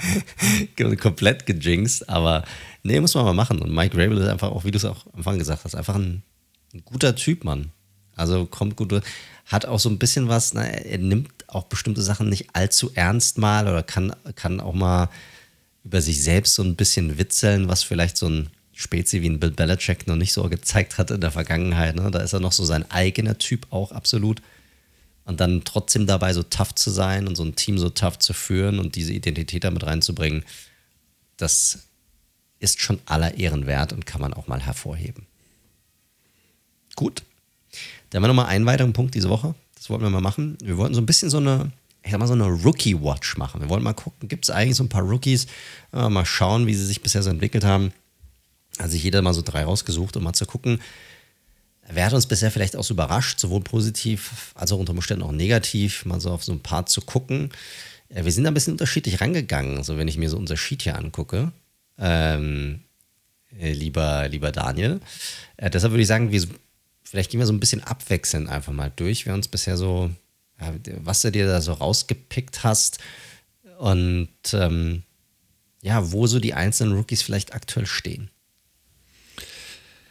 Ja, das war ja tatsächlich, äh, kann man ja transparent sagen. Wir haben uns so ein bisschen die Storylines, haben uns gestern Football angeschaut und ich fand jetzt auch nicht, dass so, außer so zwei kleine Talking Points, die wir gleich noch haben, so richtig was rausgestochen hat. Vor allem waren das Sachen, die eh schon wir vor Wochen besprochen haben. Da dachten wir, wir gucken mal ein bisschen auf die, die Rookies und ich habe mich da ehrlicherweise schon so ein bisschen, weil ich kann jetzt, oder wir können nicht von euch erwarten, dass ihr jeden Dritt-, Viert-, Fünft-, Sechstrunden-Pick so richtig verfolgt. Mike hat aber einen drin, der absolut positiv überrascht, da bin ich bei ihm. Ich habe mich da ja eher so ein bisschen auf die First Rounder konzentriert und ja, ich finde, logischerweise müssen wir mit dem First Overall Pick des diesjährigen Drafts, Trayvon Walker, zumindest mal anfangen und hier einordnen. Da geht es gar nicht darum, dass ich den besonders gut oder besonders schlecht fand, aber ich dachte, es würde euch mal interessieren, dass wir so ein bisschen auf die, auf die ja, Top Draft Prospects oder Top Draft Picks dieses Jahr mal draufschauen. Ich finde das tatsächlich jetzt auch nochmal im Nachgang gar nicht so verkehrt, das generell mal zu, zu machen und das vielleicht so, sogar ein paar Mal über die Saison hinweg zu machen. Weil es ist ja oft so, man hat die Off-Season und dann das ist ja die Saison nach der Saison sozusagen und da wird rauf und runter über alle möglichen Prospects geredet und gerankt und dann hast du den Draft und die Draft-Coverage vor dem Draft, nach dem Draft. Und dann gefühlt wird über die Rookies eigentlich gar nicht mehr gesprochen, außer sie haben absolute Highlights oder sie nehmen die Liga irgendwie auseinander. Und dann hört man von denen gar nichts mehr. Einfach nichts mehr. Und es ist wie vom Erdbogen verschluckt, bis dann die Offseason wieder startet. Und man kümmert sich einfach wieder um eine komplett andere Draftklasse und guckt sich die dann an. Und boah, also der, also der Rookie, der wird bestimmt total geil. Und dann ist zack, Ende Gelände. Nie wieder was gehört. Gar nicht mehr drum gekümmert. Deshalb finde ich es gar nicht so schlecht, mal so eine Einschätzung zu haben, um mal zu gucken, wie sind die, wo sind die eigentlich gelandet? Gibt es sie noch? Sind die verletzt? Sind die überhaupt so positiv eingeschlagen, wie man sich das gedacht hat? Sind da vielleicht ein paar Überraschungen dabei? Finde ich gar nicht, finde ich gar nicht so schlecht, dass wir das mal machen. Sehr gut, dann lass uns doch mit Walker, wie gesagt, starten. Wie gesagt, First Overall Pick. Haben ein paar Zahlen rausgeschrieben. Ähm, habe das mal angeschaut, auch einmal im Rookie-Kontext, aber auch so ein bisschen, was er im Vergleich zu ähm, allen Edge-Rushern, so generell, weil im Endeffekt muss sich so ein First Overall Pick natürlich relativ zeitnah eigentlich auch mit den Besten auf seiner Position messen können. Nicht nach Woche 11 in seiner Rookie-Saison, aber perspektivisch natürlich schon. Und ja, also da ist so Mixed Bag, würde ich sagen. Also wenn man sich die 28 D-Liner anschaut, also Defensive Ends als auch Interior, die dieses Jahr gedraftet worden sind und eine gewisse Snap-Zahl gespielt haben, da sticht bei ihm schon heraus, dass er wirklich das, was man gehofft hat, ähm, Druck kreieren, schon, schon gut schafft im Vergleich. Also 24 Pressures, 3 Sacks, 4 Quarterback-Hits. Das unter den Rookie-D-Linern wohlgemerkt Platz 4. Problemzonen, das sieht man bei ihm schon. Er verpasst schon noch sehr, sehr viele Tackets, also über 20, äh, knapp 20 Prozent. Und er spielt noch sehr, sehr roh bzw. undiszipliniert. Also als Edge-Defender mittlerweile ähm, schon fünf Strafen kassiert in elf Spielen, ähm, na, wegen verschiedensten Geschichten. Von Roughing the Passer, was natürlich mittlerweile sehr ähm, hart sanktioniert wird, äh, von irgendwie Offside gehen, irgendwie, weil die, äh, die O-Line gezuckt hat. Ja, da, da muss er einfach noch besser werden, weil da ist er, fällt er deutlich hinter dem Rest ab. Und das war so ein bisschen im Vergleich mal zu seinen Rookie-Kollegen. Und ähm, wenn man ihn mal in den Gesamtkontext zu aller Edge Defender setzt, da ist er bei PFF gerade auf Platz 76 von 119 gegradeten. Also wie gesagt, auch da mit einer gewissen Snap-Anzahl. Da ist jetzt nicht jeder Rotational Guy, der mal ein paar Flashes zeigt dabei. Das führt mich so zu dem Fazit. Ich finde es weiter ein spannendes Prospect, aber genau wie auch schon im Draft gesagt, halt auch schon noch ein Stück weit Projekt. Spannende physische Trades, aber er muss auf mehreren Ebenen des Spiels noch zulegen, wenn er halt seinem First Overall Status perspektivisch gerecht werden will. Also willst du mir sagen, du bist schon ein bisschen enttäuscht davon, wie er bisher gespielt hat? Jein, weil ich fand von vornherein, dass Hutchinson halt die safere Nummer ist, aber vielleicht mit weniger Upside. Und bei Walker habe ich persönlich jetzt keine nicht war ich nicht davon ausgegangen, dass er jetzt Bäume ausreißt in seiner Rookie-Saison. Also Vergleich Miles Garrett damals 2017, als der dann in die NFL kam, da dachte ich schon, okay, der wird in Jahr 1 performen. Ähm, bei Walker hatte ich jetzt nicht von vornherein die Erwartungshaltung. Ist ja halt immer so schwierig, ne? Gerade bei Edge-Rushern und gerade die, die hochgedraftet werden. Du musst es ja auch immer im Verhältnis sehen zu der gesamten Draftklasse, wo stehen die und dann ist natürlich immer die Frage, wo stehen sie eigentlich im, im Vergleich zu anderen Draftklassen? Wären sie dann auch so weit oben gedraftet worden, wenn jetzt zum Beispiel, ich gehe mal als Beispiel, wenn jetzt Nick Bosa in dieser Draftklasse gewesen wäre, wäre dann Nick Bosa die Nummer 1 gewesen oder wäre dann Trayvon Walker die Nummer 1 gewesen? Verstehst du, was ich meine? Also das musste immer so. Und trotzdem, die Leute gehen dann hin und vergleichen dann natürlich immer so ein bisschen Äpfel mit Birnen und erwarten dann, wenn der eine so weit oben gedraftet wurde oder so eine geile Saison gespielt hat als Rookie, dann muss der andere das auch, auch hinbekommen. Siehe zum Beispiel Micah Parsons. Das ist immer ein bisschen schwierig. Ich finde Edge Defender generell, das ist nicht ganz so einfach. Die haben ja auch mehrere Aufgaben. Es ist ja nicht nur Rushing the Passer, es ist ja auch gerade in dieser Saison noch vermehrt Setting the Edge, also gucken, dass du natürlich den, das, das Run-Game diszipliniert und gut spielst. Ich finde, das macht er ordentlich. Seine deine Stats generell sind gar nicht, zum Beispiel gar nicht so weit weg von einem Aiden Hutchinson, der eine gute Saison spielt als Rookie, aber auch nicht absolut herausragend. Also er macht das schon gut, aber jetzt auch nicht, boah, wahnsinnig fantastisch. Und so weit weg ist er nicht. Ich habe von dem schon mal ein, zwei Spiele gesehen, wo ich sagen muss, boah, da sind echt geile Trades vorhanden, wo er auch mal seinen Gegner dominiert hat. Aber das sind bisher immer noch so Flashes gewesen. Das war jetzt nicht so, sagst, boah, der hat so kontinuierlich kriegt er das irgendwie hin. Aber das ist auch normal für einen Rookie muss ich sagen. Aber du hast schon recht. Also man erwartet natürlich von einem Number One Overall Pick, dass es schneller passiert. Kam jetzt allerdings nicht so hardcore unerwartet in der Hinsicht.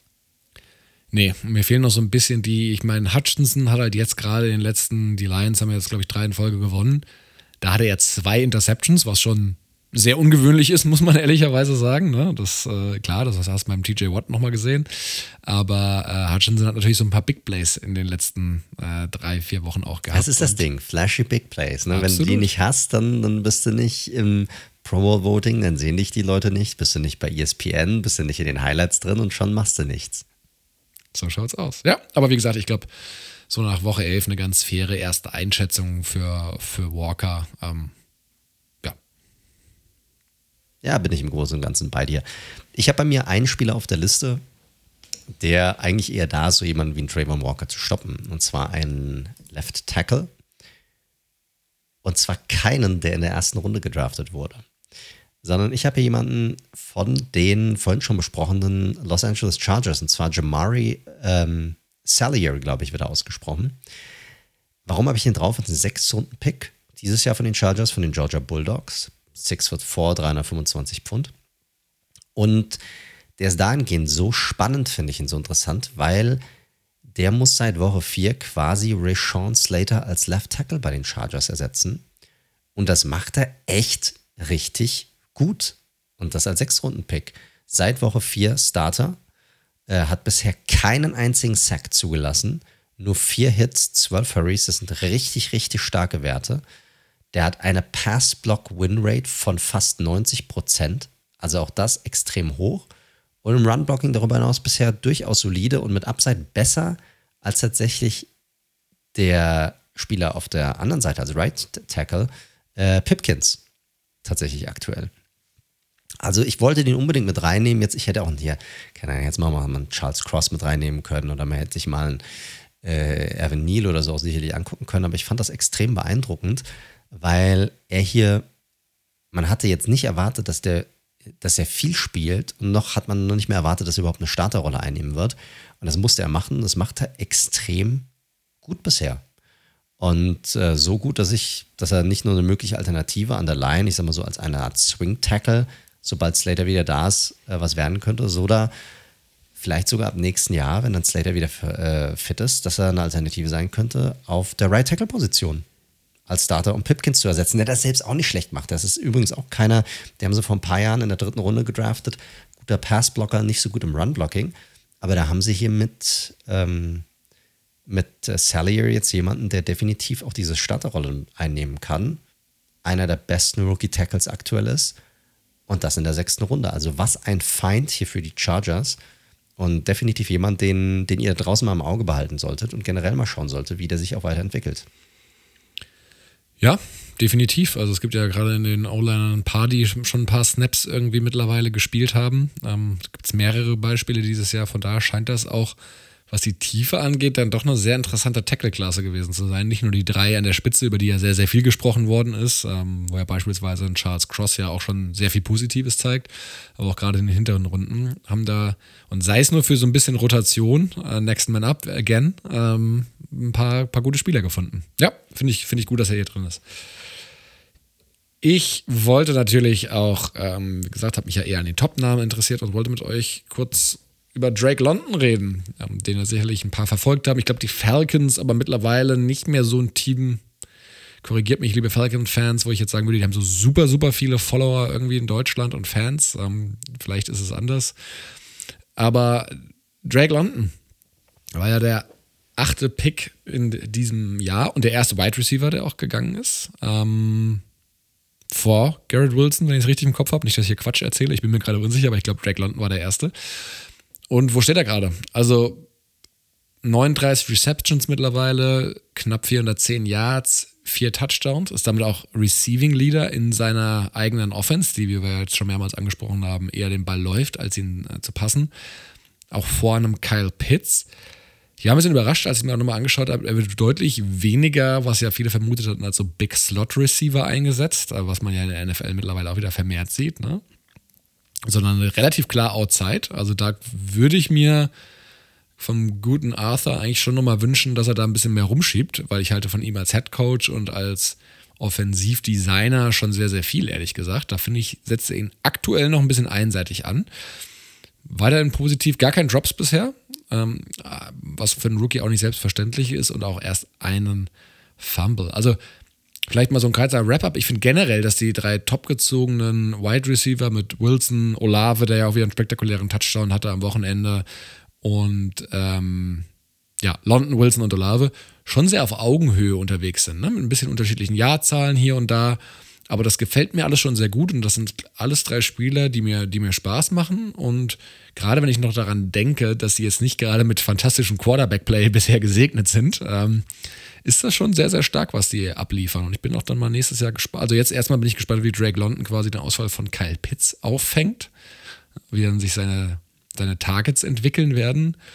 Und ja, wie das vielleicht auch nächstes Jahr aussieht, wenn er mal einen Quarterback am Start hat, der auch mit dem Ball in der Luft ein bisschen was anfangen kann. Also von daher, Drake London keine überragenden Zahlen bisher, ähm, aber auch kaum möglich in dieser Art von Offense. Aber ich glaube, Falcons-Fans können bisher mit dem Pick durchaus zufrieden sein.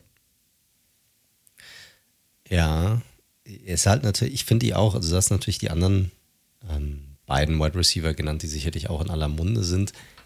Das Lustige ist ja, da ist ja keiner von mit gutem Quarterback-Play wirklich gesegnet, eben. muss man eben sagen. Also nicht nur Drake London, der mit Marcus Mariota und generell wie die Offense aufgezogen ist, jetzt nicht mega viele Targets sieht, aber auch eine Wilson oder eine Olave nicht. Ich meine, keine Ahnung, was es für eine Shitshow ist in New Orleans mit dieser, wie die da ihre Quarterbacks aufziehen. Mal Winston, jetzt doch Dalton und ab und zu auch mal äh, Taysom Hill. Zach Wilson brauchen wir gar nicht drüber reden. Das ist eine, also ich, ich weiß nicht, was das ist aktuell. Ähm, aber es ist sehr, sehr spannend und dafür halt immer noch schon 40 Recep Receptions reingezogen in, in seiner Rookie-Saison.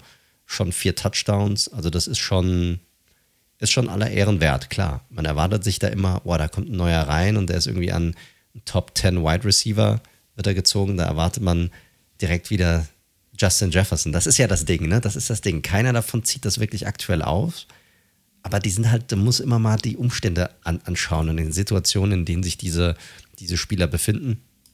Und äh, ich mag das bisher. Ich finde die alle drei eigentlich ziemlich gut und auch Drake London bisher bei den Falcons eigentlich genau zeigt eigentlich genau das, was man bis, was man von ihm erwartet hat. Macht das Beste aus seiner Situation.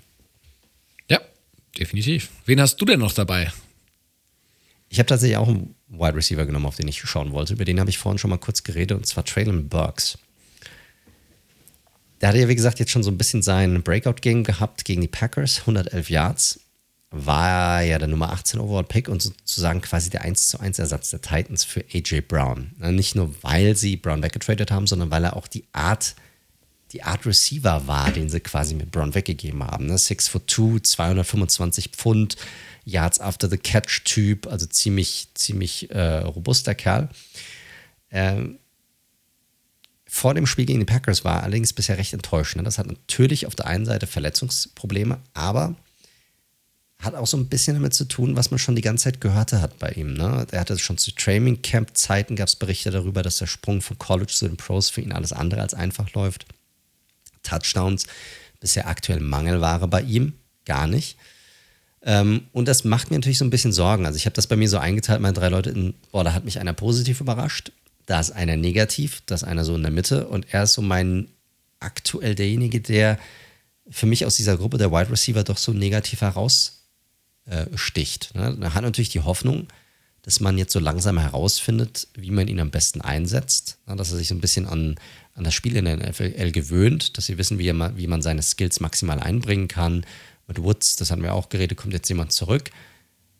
Ich müsste aber sagen, wenn ich aktuell auf ihn draufschaue bisher und auf die Saison, die er ja lang, bislang hatte, dann muss ich sagen, verlief das bisher alles andere als positiv und für mich eine der größeren Enttäuschungen, gerade aus Runde 1 bislang. Ja, ist fair. Also ich glaube, er musste sich, auch er war ja, ist ja so ein spezieller Typ, ähm, wo es auch sehr darauf ankam, in welche Rolle kommt er. Da hat er eigentlich einen guten Landing-Spot gehabt. Und bisher war es natürlich relativ dünn, aber auch da natürlich ein Run-Heavy-Scheme, ganz klar. Bin jetzt mal gespannt. Also ich finde, ähm, jetzt gilt es natürlich so ein bisschen die nächsten Wochen zu beweisen, dass dieses Spiel gegen die Packers jetzt nicht so ein, ein Outlier war, sondern dass er daran anknüpfen kann.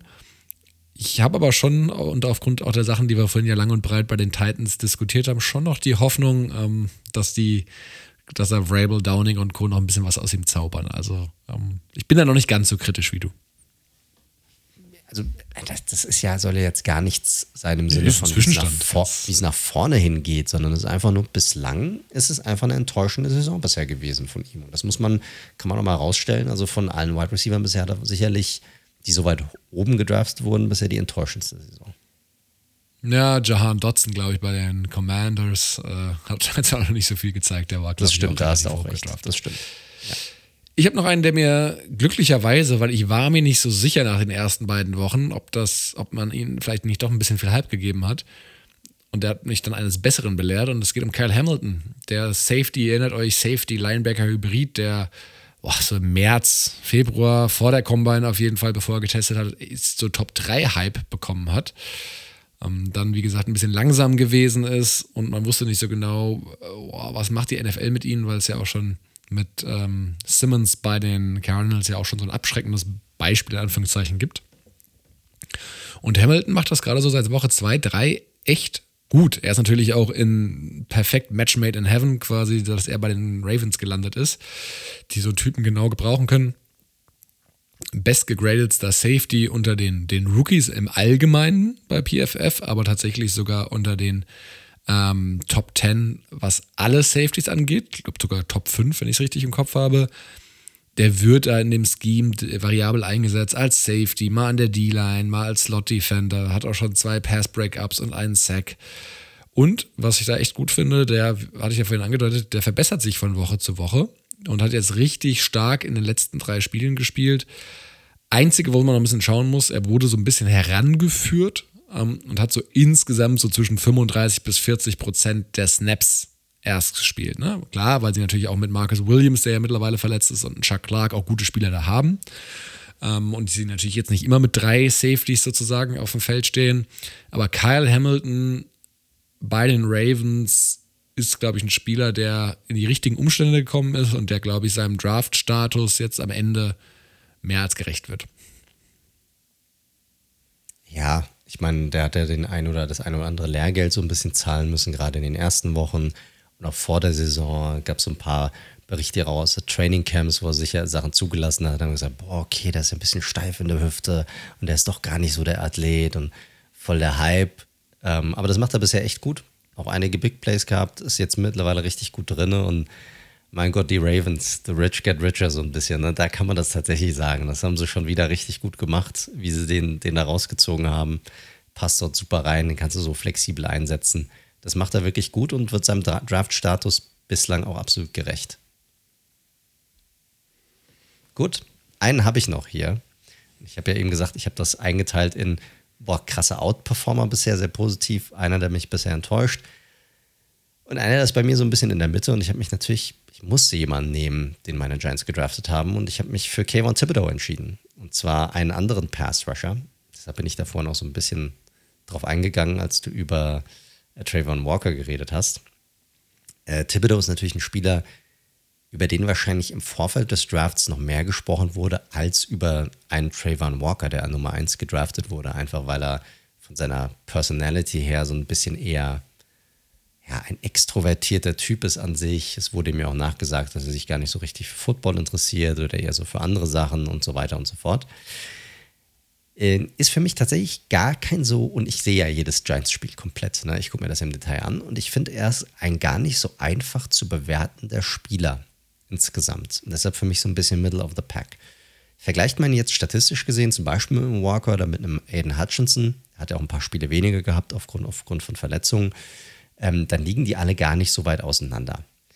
Bei ihm, er hatte so ein paar Splash-Plays, hat er bisher auch gehabt in der Saison. Er hat mal Lamar Jackson hat er gesackt gehabt, Strip-Sack oder Aaron Rodgers dann in, in London.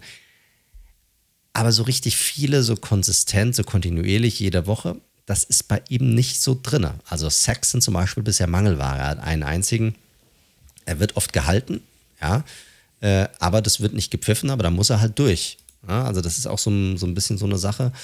Er hat einen gewissen Aufgabenbereich, wo er auch sehr viel die Edge auch halten muss, weil die Giants sehr viel über die Interior Defense kommen mit Leonard Williams und auch mit einem Dexter Lawrence.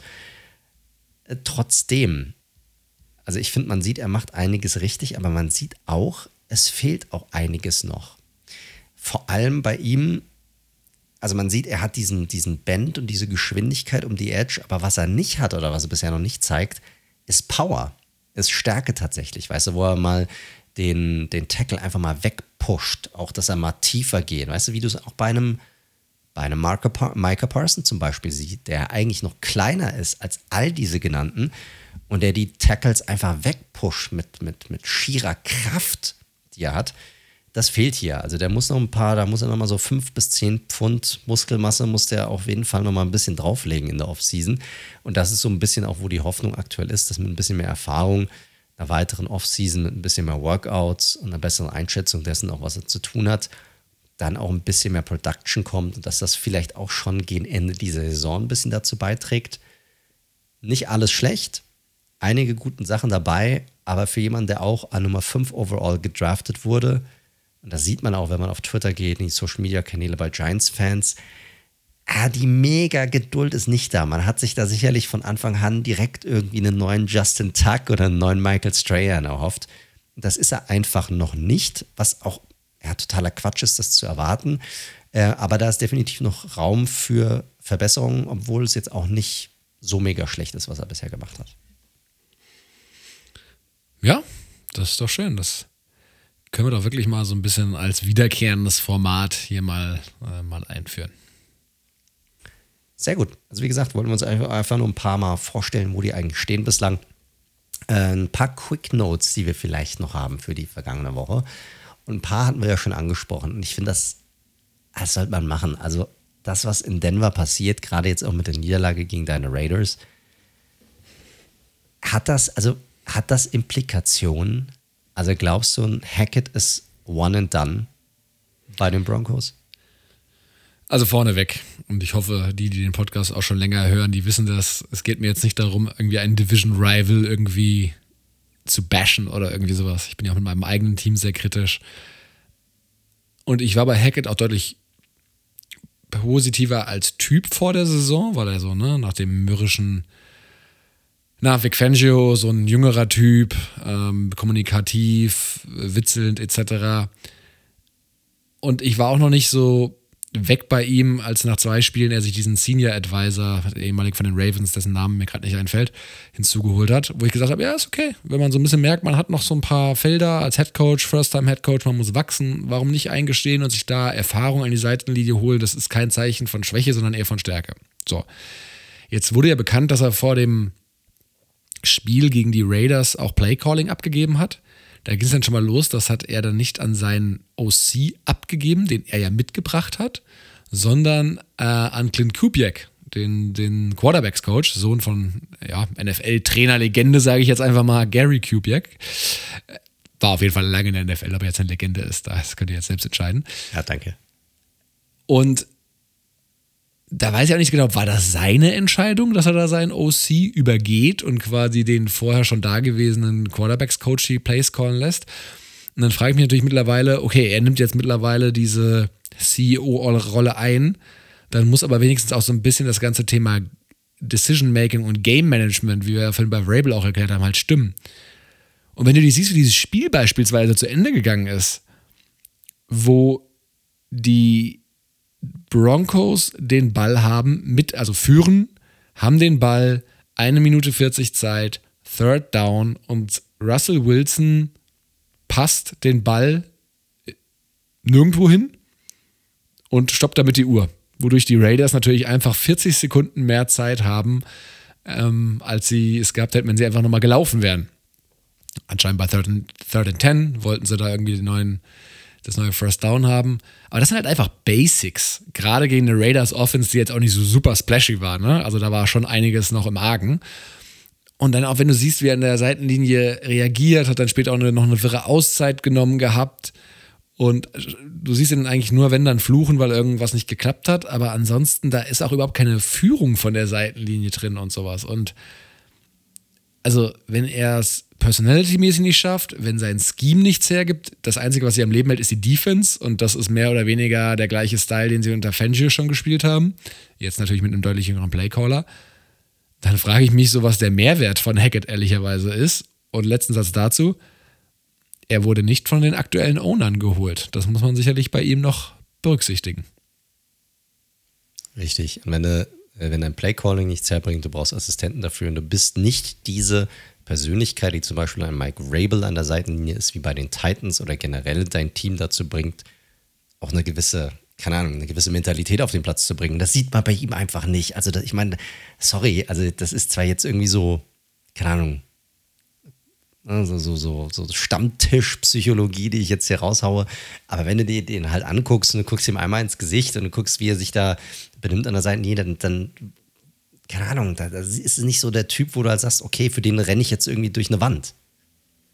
So. Und wenn du das dann, wenn du das dann nicht noch als den einen Punkt, den du dann vielleicht hast, irgendwie noch mit reinbringen kannst, dann bin ich komplett bei dir. Was, was bringst du dem Team dann überhaupt rein? Und deshalb ist für mich aktuell klar, außer es, es passiert noch ein Wunder in Denver, der ist weg nach der Saison.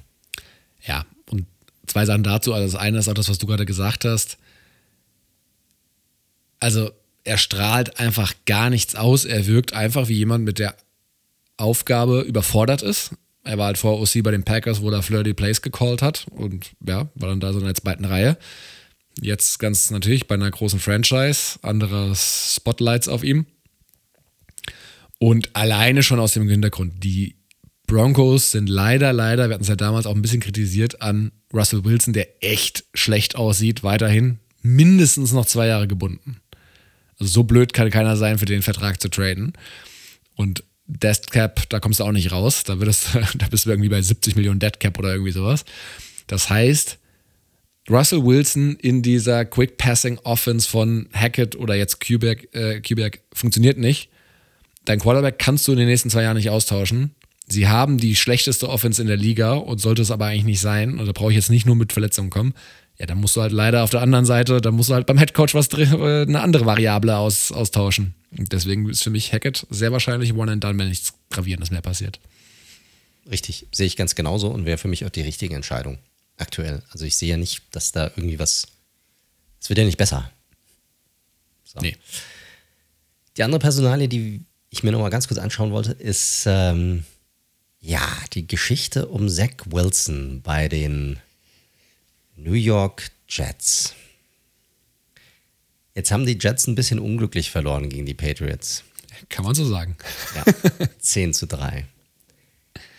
Trotz allem steht ja diese offensive, dieser offensive Output, der dort nicht stattgefunden hat, hat.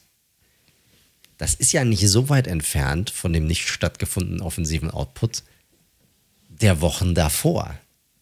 Es ist ja nicht so, als hätte man das nicht kommen sehen, weil man sieht es ja jede Woche wie, ich bin ja, wie gesagt, ich gebe ja Quarterbacks gerne ein bisschen mehr Zeit. Ne? Also, weil ich kenne das noch von früher. Eli hat vier Jahre gebraucht und dann hat er uns zum Super Bowl geführt. So, und dann wollte man ihn schon vom, Hoch, vom Hof jagen. Aber das, was Wilson aktuell zeigt, du hast eben bei Hackett von einer Überforderung gesprochen. Ich finde, das kann man hier auch sagen. Also, der ist ja komplett überfordert mit dem, was auf dem Platz passiert. Ich, man sieht nicht, ob er, also man hat manchmal das Gefühl, er kennt das Playbook gar nicht oder wüsste gar nicht, was er da machen soll. Er sieht das Feld nicht. Ich finde auch das, was im Vorfeld des Drafts, wenn du dich noch daran erinnern kannst, letztes Jahr, da wurde ja drüber geredet, oh, der hat ja einen Arm wie Patrick Mahomes. Also auch da diese Armstärke oder diese Würfe, die er hat, ja manchmal sieht man das, aber auch manchmal denke ich mir, da der macht der Würfe, wo ich denke, hey, der, der kommt ja gar nicht rechtzeitig mit dem Ball an den Mann. Also das ist, das ist Wahnsinn, was der macht. Und das, was bisher rauskommt, diese Saison, ist einfach Murks. Ja, ich glaube, man muss ein bisschen einordnen. Das Patriots-Spiel war halt sicherlich so der, der Tiefpunkt.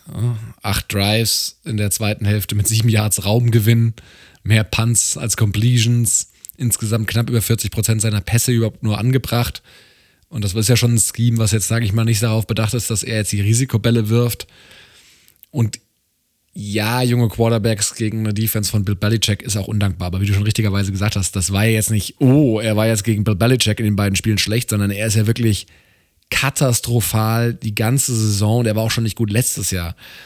Also von den Quarterbacks, die eine gewisse Anzahl an Snaps gespielt haben, ist er auf Platz 33. Passer Rating Platz 32, Completion Percentage 55% 33. Der Typ hat wir sind in Woche 11. Er hat vier Touchdowns und fünf Interceptions. Platz 31, was das Differential angeht. Also, er hat nichts, er hat überhaupt nichts gezeigt. Ich hatte sogar noch einen anderen Set gesehen von allen 180 Quarterbacks seit 2018 ist er auf Platz 170 oder sowas und da kannst du dir ja vorstellen, was da für Kraupen dabei sind, weil die irgendwie spielen mussten, irgendwelche Third Stringer, die eigentlich gar nicht in diese Bewertung reinkommen sollten, weil sie dann irgendwie zwei Spiele machen mussten. Also Zach Wilson sieht, und das muss man leider so ganz klar sagen und ganz ehrlich, wir sagen, wiederholen ja eigentlich nur das, was wir in Woche sieben oder acht oder so, glaube ich, gesagt haben, als wir diese Storyline ja schon mal hatten. Zach Wilson auf dem Feld gibt den Jets nichts. Im Gegenteil, er hält diese wirklich sehr, sehr starke Defense mittlerweile zurück. Und wenn du dann noch nach dem Spiel dich hinstellst, und er wirkt ja eh wie so ein bisschen leicht arroganter Rich Kid Schuljunge, ob irgendwie ja, er die, die Defense, die er so performt hat, im Stich gelassen hat und er so, nö. Wieso? also, das ist halt auch nicht smart, weißt du? Und ja, so dumm. verlierst du auch deine, so verlierst Richtig. du auch deine Teammates. Ja, absolut. Das ist einfach dumm gewesen von ihm, das muss man einfach sagen. Die Frage ist halt, was ist jetzt die Alternative für den Jets? Was ist die Alternative für diese Saison? Weil du hast ja, das ist ja ein Second Overall Pick dort rein investiert in diesen Spieler, ne? Das heißt, eigentlich ist es so, wenn, du, wenn der nicht funktioniert, dann wirft das deine Franchise echt zurück, also richtig zurück, weil die Jets sind zu gut, dass sie jetzt zu weit, also weil die Defense einfach zu gut ist, dass sie jetzt super weit oben draften werden. Und dann hast du eigentlich zwei Rookie-Quarterbacks auf zwei Contracts. So, das, das, das, hilft dir halt einfach nicht. Es wirft dich, wenn der Rookie nicht funktioniert, den du hochgedraft hast, es wirft dich einfach drei, vier Jahre easy zurück. Das ist halt einfach so. Das heißt, was ist jetzt hier die Alternative? Also vor allem für diese Saison würdest du jetzt einfach, das ist ja auch nochmal die Frage, du bist ja in einer Situation, wo du tatsächlich, die, du kannst die Playoffs erreichen, ganz realistischerweise betrachtet. Machst du mit ihm weiter und sagst, weißt du was, Digga, wir probieren es in der Offseason nochmal, wir haben eh keine andere Möglichkeit, da müssen wir nochmal gucken, wie wir es irgendwie anders hinbekommen. Aber du spielst aktuell einfach so scheiße, ich setz dich jetzt hin und lass halt, keine Ahnung, ist Flacco Mike fit? Mike ja, White? Mike White, Flacco. Das ja. ist halt das Ding, ne? Ähm, ich glaube, sie haben halt nicht diesen Bridgewater, sage ich jetzt mal, auf der Bank sitzen, wo du sagst, okay, oder ein Heineke. Oder ein Heineke, du übernimmst jetzt, ne? Und dementsprechend, glaube ich, werden sie das schon durchziehen mit ihm, außer es wird jetzt natürlich Vogelwild, klar. Aber für mich ist es relativ klar, weil da sind wir, da würde ich auch die Brücke schlagen zu den Broncos. Die Broncos hatten erkannt, hey, wir haben eine starke Defense, wir haben eine okay O-Line eigentlich und wir haben eigentlich ein ganz spannendes Receiving Core und einen guten Running Back. Sehe ich ja durchaus Parallelen eigentlich zu dem, was man über die Jets sagen könnte. Klar, wenn die O-Line mal fit bleibt. Receiving Core, super jung, super spannend. Und deswegen, also ich glaube nicht mehr ähm, an Zach Wilson, weil da ist einfach gar kein Progress in den ersten zwei Jahren. Und ich glaube, die Jets werden gut beraten und auch Salah muss, glaube ich, ein bisschen schauen, auch wenn er natürlich jetzt gut dasteht, aber dass ihm das nicht entgleitet. Und ich bin mir relativ sicher, dass wir dann nächstes Jahr eher so ein Veteran aller, gerade wenn man an das Lafleur-Scheme denkt, ne? Jimmy G könnte natürlich wiederkommen. Ich glaube, ein Derek Carr würde auch performen in dem Scheme. Ähm, ich glaube, das könnten schon so Optionen sein, ähm, wo dann Salah und der Lafleur-Bruder sagt, okay, mit denen, glaube ich, mit so einem Veteran das, und der Defense, siehe San Francisco, das kann funktionieren. Ja, man kann ja sehr gut bei den Panthers anheuern. Oh, das wäre das wär so hart. Okay, es hat zweimal nicht geklappt. Nochmal. Diesmal, alle guten Dinge sind drei. Gut, ja, es ist auf jeden Fall eine interessante und spannende Situation und tut mir irgendwie ein bisschen leid auch. Also, ist nicht so, dass ich jetzt für die Jets irgendwie einen Softspot hätte. Ich bin ja Giants-Fan, aber es ist halt, wie gesagt, ich das ist eine Kombination, der könnte sich, jetzt mal ungeachtet dessen, ob du ihn jetzt irgendwie als Franchise-Quarterback siehst oder nicht, der könnte sich von seinem Verhalten mal ein bisschen was von einem Daniel Jones abschneiden in New York. Ne? Also da gibt es genug Fans bei den Giants, die wollen den auch vom Hof jagen und wollen ihn nicht als Quarterback haben, aber niemand, nie, also niemand wünscht ihm irgendwas Schlechtes da bin ich mir jetzt bei Wilson nicht mehr so sicher, nachdem, ob das nicht selbst seine eigenen Teammates mittlerweile denken so, ey, Digga, das nächste Mal slide mal ein bisschen später oder so, weißt du? Na, das wünsche ich mir natürlich nicht. Nein, nein, das wünsche ich mir natürlich nicht, aber das ist natürlich selten dämlich, sich so zu verhalten, wenn du so spielst, aktuell. Gut, ich glaube, damit sind wir durch für unsere Storylines diese Woche. Und da haben wir eine Sache, die müssen wir natürlich noch machen. Tippen. Ein Spiel haben wir natürlich noch offen, weil das der Monday Nighter ist noch nicht durch. Trotzdem bislang zehn richtige wieder gehabt diese Woche. Also gute Woche. Müssen wir beide. gucken, wo wir denn. Bitte? Beide. Beide, beide, genau. Das heißt, du wirst auch ich, wahrscheinlich keinen Boden gut machen auf mich diese Woche. Naja, ich glaube, du hast auf Arizona, das war ja unser kleiner Schlagabtausch am Ende der letzten Folge, ah, getippt. Stimmt. Und ich auf vielleicht, vielleicht kannst du noch einen. Ja, vielleicht. Schauen wir mal. Schauen wir mal. Gut, wir gucken natürlich auf Woche 12 und Woche 12 ist eigentlich eine richtig geile Woche. Ist natürlich super schade, dass das bei uns halt so spät ist. Aber es ist Thanksgiving-Woche. Es ist natürlich auch Black Friday-Woche aktuell. Aber vor allem Thanksgiving und Thanksgiving ist eigentlich der geilste Football-Tag im ganzen Jahr. Das ist einfach so, gerade wenn man in den USA ist, weil man halt den ganzen Tag über Football, man sitzt zusammen, man frisst sich voll und man hockt einfach zusammen mit der Familie und guckt Football. Und sind auch einige richtig coole Spiele dieses Jahr dabei. Manchmal ist ja echt so, ja, komische Sachen, aber diesmal einige richtig coole Spiele.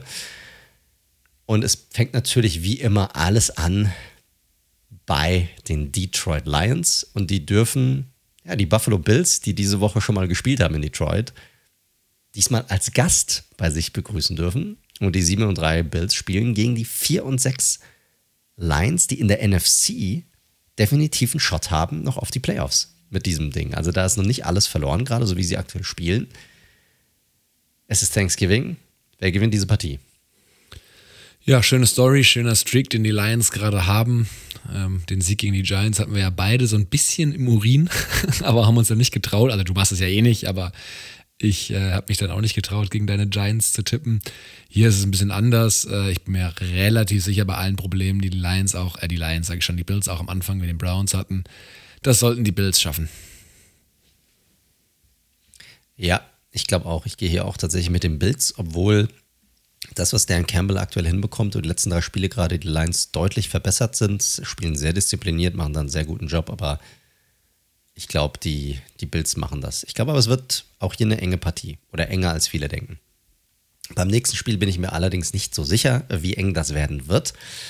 Ähm, zum Beispiel meine New York Football Giants 7 und 3 bei den Dallas Cowboys natürlich. Die Cowboys müssen immer ein Thanksgiving-Game hosten. 7 und 3. Äh, der gute René Bugner auf Twitter hat es schon angekündigt. Es wird wahrscheinlich das am meisten gesehene Spiel sein in der Regular Season dieses Jahr zwischen Giants und Cowboys. Es wird angenommen, dass zu irgendwo zwischen 35 und 40 Millionen, wenn sich dieses Spiel angucken, einfach weil es Thanksgiving ist, ist das Spiel nach dem Essen sozusagen, wo alle mal runtergekommen sind und jetzt so, okay, jetzt können wir mal so richtig Football gucken zusammen. Und dann hast du natürlich ein Team, zwei Teams, äh, ein Spiel mit zwei Teams, beide 7 und 3 aber ganz ehrlich, also es wäre schon ein Erfolg, wenn die Giants nicht komplett so verdroschen werden, wie die Vikings verdroschen wurden von den, äh, von den Cowboys. So dezimiert, wie die Giants aktuell sind. Keine Receiver im Grunde genommen. Und Dallas, das, das wird eine ganz, ganz schwierige Sache. Also für mich Dallas der klare Favorit, aber ich werde natürlich nie, nie würde ich auf ein Team aus der NFC East setzen, das nicht die Giants sind. Natürlich tippe ich nicht auf, gegen mein Team und deshalb sehe ich, sage ich natürlich, die Giants gewinnen das Ding, was ein riesiger Upset wäre. Dann sage ich den alten Mike T-Spruch und sage, die Cowboys sind das bessere Footballteam und deswegen gewinnen sie das. Das ist wahrscheinlich das smartere Pick, ja. Letztes Spiel an diesem Thanksgiving-Wochenende oder an diesem Thanksgiving-Tag ist das Spiel zwischen den New England Patriots, jetzt 6 und 4, und den Minnesota Vikings, 8 und 2 in Minnesota. Ja, ich bin mal gespannt, nachdem die Vikings Offense bei drei Punkten gehalten worden ist und auch die Defense natürlich mal richtig eins auf den Sack bekommen hat. Also, wir hatten ja die Vikings auch schon vor ein paar Wochen analysiert gehabt. Ähm, dann kam das Bills-Spiel, das hat sicherlich auch noch mal ein paar Zweifler weggeschoben. Aber das gegen die Cowboys war schon ein fieses Outing. Ich glaube aber dennoch, ich glaube, es wird knapp, aber ich glaube, sie machen das gegen die Patriots, weil einfach die Patriots Offense ja offen gesprochen ja auch nicht so viel auf die Kette kriegt. Ja, was mich halt gegen die Cowboys so krass gewundert hat, ist, wie, wie viel besser die beiden Lines äh, performt haben gegen die Vikings. Also die, die haben es ja probiert, das hast du ja gesehen, und so ein Darius Smith mal auf die Außen, dann über die Mitte, aber die kamen einfach nicht durch. Ne? Du hast ja, wenn du da so einen Zach Martin hast, der eine richtig geile Partie hatte. Ja, ich, ah, die Offensivpower bei den Vikings sehe ich einfach höher, aber ich glaube, dass auch die Defense hier wird eine enge Kiste. Aber ich gehe hier auch mit den Vikings. Gut, dann kommen wir zu den ersten Sonntagsspielen. Tampa Bay Buccaneers bei den Cleveland Browns. Ja, wo der gute Deshaun Watson jetzt weiterhin noch nicht spielen darf, aber trainieren. Ähm, Dementsprechend werden wir weiter Jacoby Preset sehen. Das ist einfach, auch weil Preset, finde ich, eine gute Saison spielt in der Rolle. Ähm, gerade mit Amari Cooper der, Cooper, der mir sehr gut gefällt, muss ich sagen. Aber wie gegen die Chargers, gegen die Browns kannst du auch laufen. Das haben die Bills irgendwann gecheckt. Dass die Buccaneers machen das sowieso sehr, sehr gerne. Da muss man nur schauen, ob Playoff Lenny wieder fit wird oder sonst eher die Rashad White-Nummer werden wird. Aber ich gehe mit den Bucks hier. Ich gehe tatsächlich mit den Browns. Ich glaube, es wird eine enge Geschichte und die Browns zu Hause kriegen das hin. Cincinnati Bengals bei den Tennessee Titans. Sehr gute Partie, finde ich.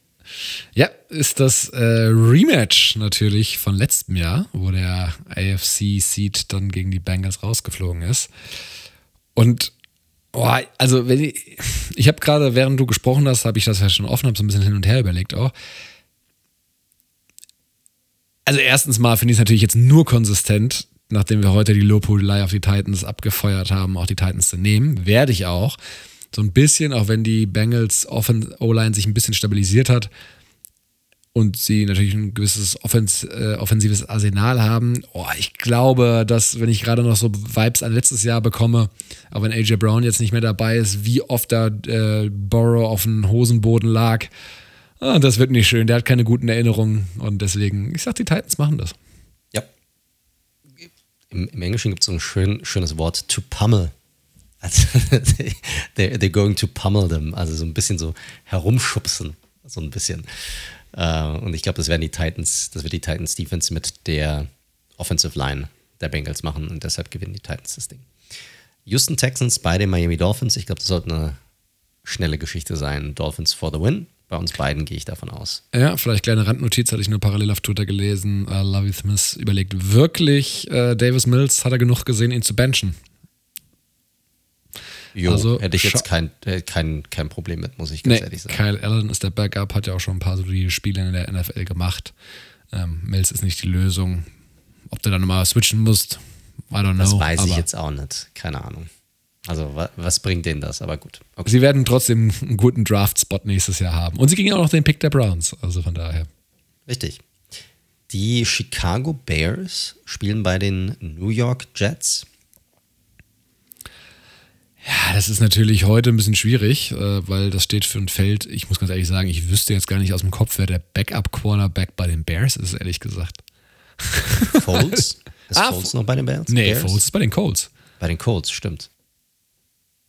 Ganz interessant. Müssen wir gleich mal nachschauen. Wer, ich ich kann es dir wirklich nicht sagen. Ich, ich schaue gerade mal nach, wer tatsächlich auf dem Roster ist. Äh, wir haben einmal Nathan Peterman. Aha. da, da, Mr. Interception. Ah, also, die, also die Jets. äh, und wir haben Trevor Simeon vor allem. Ja, gut, dann wird aber Simeon spielen, denke ich mal. Ja. Denke ich mal. Ja. Ähm, soll, also im Gegen des Records finde ich das enger als gedacht, aber ich glaube, die, wenn Fields spielt, ist er angeschlagen. Boah, Selbst wenn Fields spielt, wäre es mir egal, weil diese Defense würde Fields, also ich, auf Fields ist schwierig, aber ich glaube, gegen jemanden, der immer noch sich sozusagen in der Weiterentwicklung befindet, gegen diese Defense aktuell, das ist ein ganz schwieriges Ding. Deshalb, ich sage jetzt schon mal, die Jets gewinnen das Ding. Logge ich ebenfalls ein. Atlanta Falcons bei den Washington Commanders. Ja, Washington mit einem 6-5er-Rekord mittlerweile, ne? Ähm, in Richtig. anderen Divisions wären die besser aufgestellt. In ihrer sind sie letzter. Äh, Finde ich auch eng, ehrlich gesagt. Ähm, ich, ich glaube, das wird ein richtig schlecht anzuschauendes Spiel werden. Run the damn ball. Ähm, ja, vielleicht lasse ich mich ein bisschen blenden von dem Kyle Pitts Ausfall, aber ich, weil Washington ist immer wieder für so einen für so einen Stinker gut, aber ich glaube, Washington macht das. Ja, ich gehe auch mit den Commanders tatsächlich. Ich glaube, die sind einfach das bessere Team. Jetzt kommt ein Highlight. Hoffe. Jetzt kommt ein offensives Highlight. Baker Mayfield gegen Russell Wilson. Wahrscheinlich. Vielleicht auch PJ Walker. Ich weiß die, nicht. Die, die Denver Broncos spielen bei den Carolina Panthers. 6-6 nach Overtime. Boah, oh, äh, komm, damit es nicht heißt, ich bin hier der, der Schlimmste. Also, Panthers sehen auch übel aus. Mayfield sieht auch übel aus. Die wollen auch nicht gewinnen. Ich sag, die Broncos holen sich mal hier so einen kleinen, kleinen, kleinen Sieg. Ja, ich glaube, dafür ist dann Wilson dann doch nochmal deutlich besser als alles andere, was ihm da gegenübersteht auf der anderen offensiven Seite. Ich gehe auch mit den Broncos, aber das, also ein Spiel, wo ich hoffentlich so wenig wie möglich von sehen werde. Das sollte bitte in der Red Zone untergehen. Richtig. Äh, Baltimore Ravens bei den Jacksonville Jaguars. Ja, ich finde die Ravens, also guten Rekord, ähm, waren ja auch mein Tipp vor der Saison, dass sie diese Division gewinnen werden, glaube ich auch weiterhin drin. Aber das ist offensiv auch schon noch weiterhin sehr hakelig, muss man sagen. Unter anderem natürlich, weil die Playmaker angeschlagen sind. Jackson gefällt mir auch aktuell nicht so gut, aber ich glaube, für die Jaguars sollte das eigentlich reichen. Sehe ich genauso. Ravens for the win. Die viele Spiele diese Woche sehe ich gerade. Huh? Gar keine Bye Week in dieser Woche. Krass. Ja, tatsächlich. Krass, alle sind unterwegs. Los Angeles Chargers bei den Arizona Cardinals. Ist natürlich ein bisschen schwierig jetzt ohne den Monday Nighter. Ja, äh, Kyler Murray wird, glaube ich, heute nicht spielen. Ähm, das, das wird wohl wieder die Colt McCoy-Show werden, aber dafür mit einer dezimierten O-Line. Keine Ahnung, was das jetzt für nächsten Sonntag heißt, aber die Chargers, muss ich sagen, haben mir schon gut gefallen gegen die, die Chiefs und sollten sie eigentlich machen, weil gerade ja, die Arizona Defense ist jetzt auch nicht so besonders stark. Aber wird, das könnte ein unterhaltsames Spiel werden, glaube ich. Ja, ich gehe auch mit den Chargers hier. Ich glaube, sie sind das bessere Team. Deine Las Vegas Raiders, jetzt endlich auf der Comeback-Tour bei den Seattle Seahawks. Folgendes, ich bin hin und her gerissen, weil ich habe so ein Bauchgefühl. Also die, die Seahawks sind das bessere Footballteam dieses Jahr. Folgendes, hier kommt meine Rechtfertigung. ich habe aber irgendwie so ein Bauchgefühl, und das wäre ja so typisch Raiders. Also du weißt ja auch, ich mag ja auch gewinnen. Ich will jetzt auch nicht so, dass sie alles verlieren, um dann halt irgendwie einen Top-4-Pick zu haben. Aber so viele Raiders, also ich, ich glaube halt wirklich, die Raiders werden irgendwie so um 7 und 10 rauslaufen. Also sprich, sie werden, glaube ich, schon mehr noch gewinnen, als dass sie verlieren werden in dem Rest der Saison. Und dann wieder so Middle of the Pack picken. Und ah, ich habe, ich kann es nicht begründen, aber ich habe so ein Bauchgefühl, dass sie gewinnen in, in Seattle. Ich kann es dir nicht erklären. Ich glaube, eine enge Geschichte, aber ich gehe trotzdem mit den Seahawks. In Seattle, oh, schwierige Sache. So, so konstant wie die bisher spielen, deshalb gehe ich mit den Seahawks hier tatsächlich. Aber ich glaube, es ist nicht so weit weg, also nicht weit hergeholt, dass die, dass die Raiders das Spiel auch gewinnen können. Ja, vor der Saison sicherlich erwartet, dass es ein Top-Duell wird, äh, spielen die Rams bei den Kansas City Chiefs und ich glaube, das ist eine relativ klare Angelegenheit zu diesem Zeitpunkt der Saison. Ja, das Spiel muss noch kommen, dass ich gegen die Chiefs wette. Ja. Die New Orleans Saints bei den San Francisco 49ers. 49ers. Ja, sage ich auch. Green Bay Packers bei den Philadelphia Eagles. Eagles. Ich will nicht zu sehr in die Details gehen, das sind jetzt einfach zweimal die besseren Teams. Äh, ich gehe hier tatsächlich mit den Packers. Ah ja. Ich glaube, also nicht nur, weil ich will, dass sie das Spiel gewinnen, äh, sondern ich glaube mit Aaron Jones, ich glaube, wenn sie das Running Game aufziehen, die letzten zwei Wochen haben gezeigt, wo die Eagles verwundbar sind und wie man sie schlagen kann. Und die Colts waren ja sehr, sehr nah dran. Äh, und ich sehe die Packers als besseres Team tatsächlich als die Colts. Und ich glaube, die Packers haben haben einen Shot, dieses Ding zu gewinnen. Und ich glaube, das wird ein Upset. Packers gewinnen das. Und jetzt zum Monday Nighter Pittsburgh Steelers bei den Indianapolis Colts. Ein richtiges, richtiges Schmankerl am Montag gehabt. ich fand ähm, Pickett sah gar nicht so schlecht aus, muss ich sagen, jetzt am Wochenende. Und auch Pickens sah nicht so schlecht aus. Richtig. Und auch, äh, muss man sagen, Props auch an die Colts. Also ähm, wir haben sehr Absolut. viel äh, gelacht und ich hatte ja auch fast eins zu eins so getweetet, dass die Anstellung und wie sie zustande gekommen ist von Saturday weiterhin fragwürdig ist. Es wird ja doch auch ermittelt, also dass das nicht so ganz konform gewesen wäre, das mal am Rande.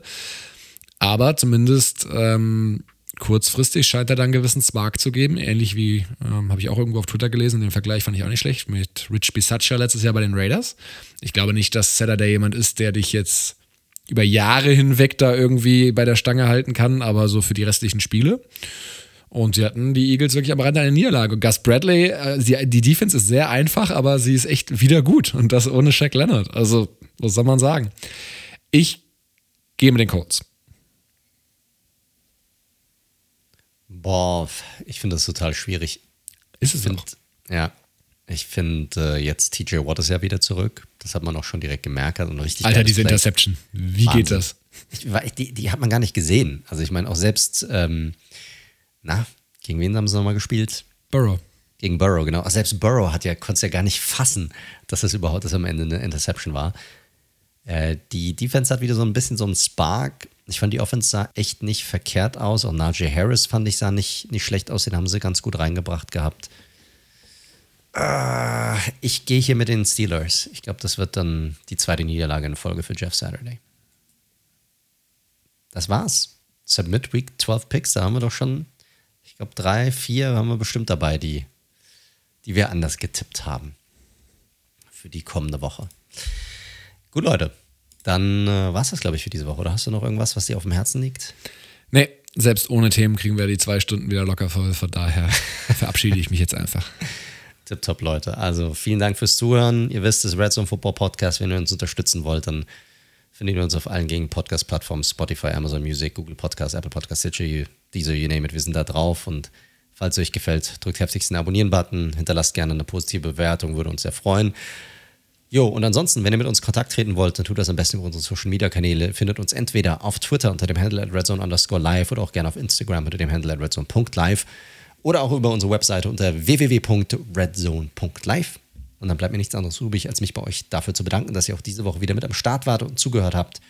Und natürlich auch mich bei dir zu bedanken, lieber Daniel, dass du auch diese Woche wieder mit dabei warst. Es war mir eine Freude und ein Bedürfnis. Wunderbar, Leute. Dann genießt den Trudan genießt die Spiele und dann wie immer bleibt gesund und bis zum nächsten Mal. Ciao, ciao.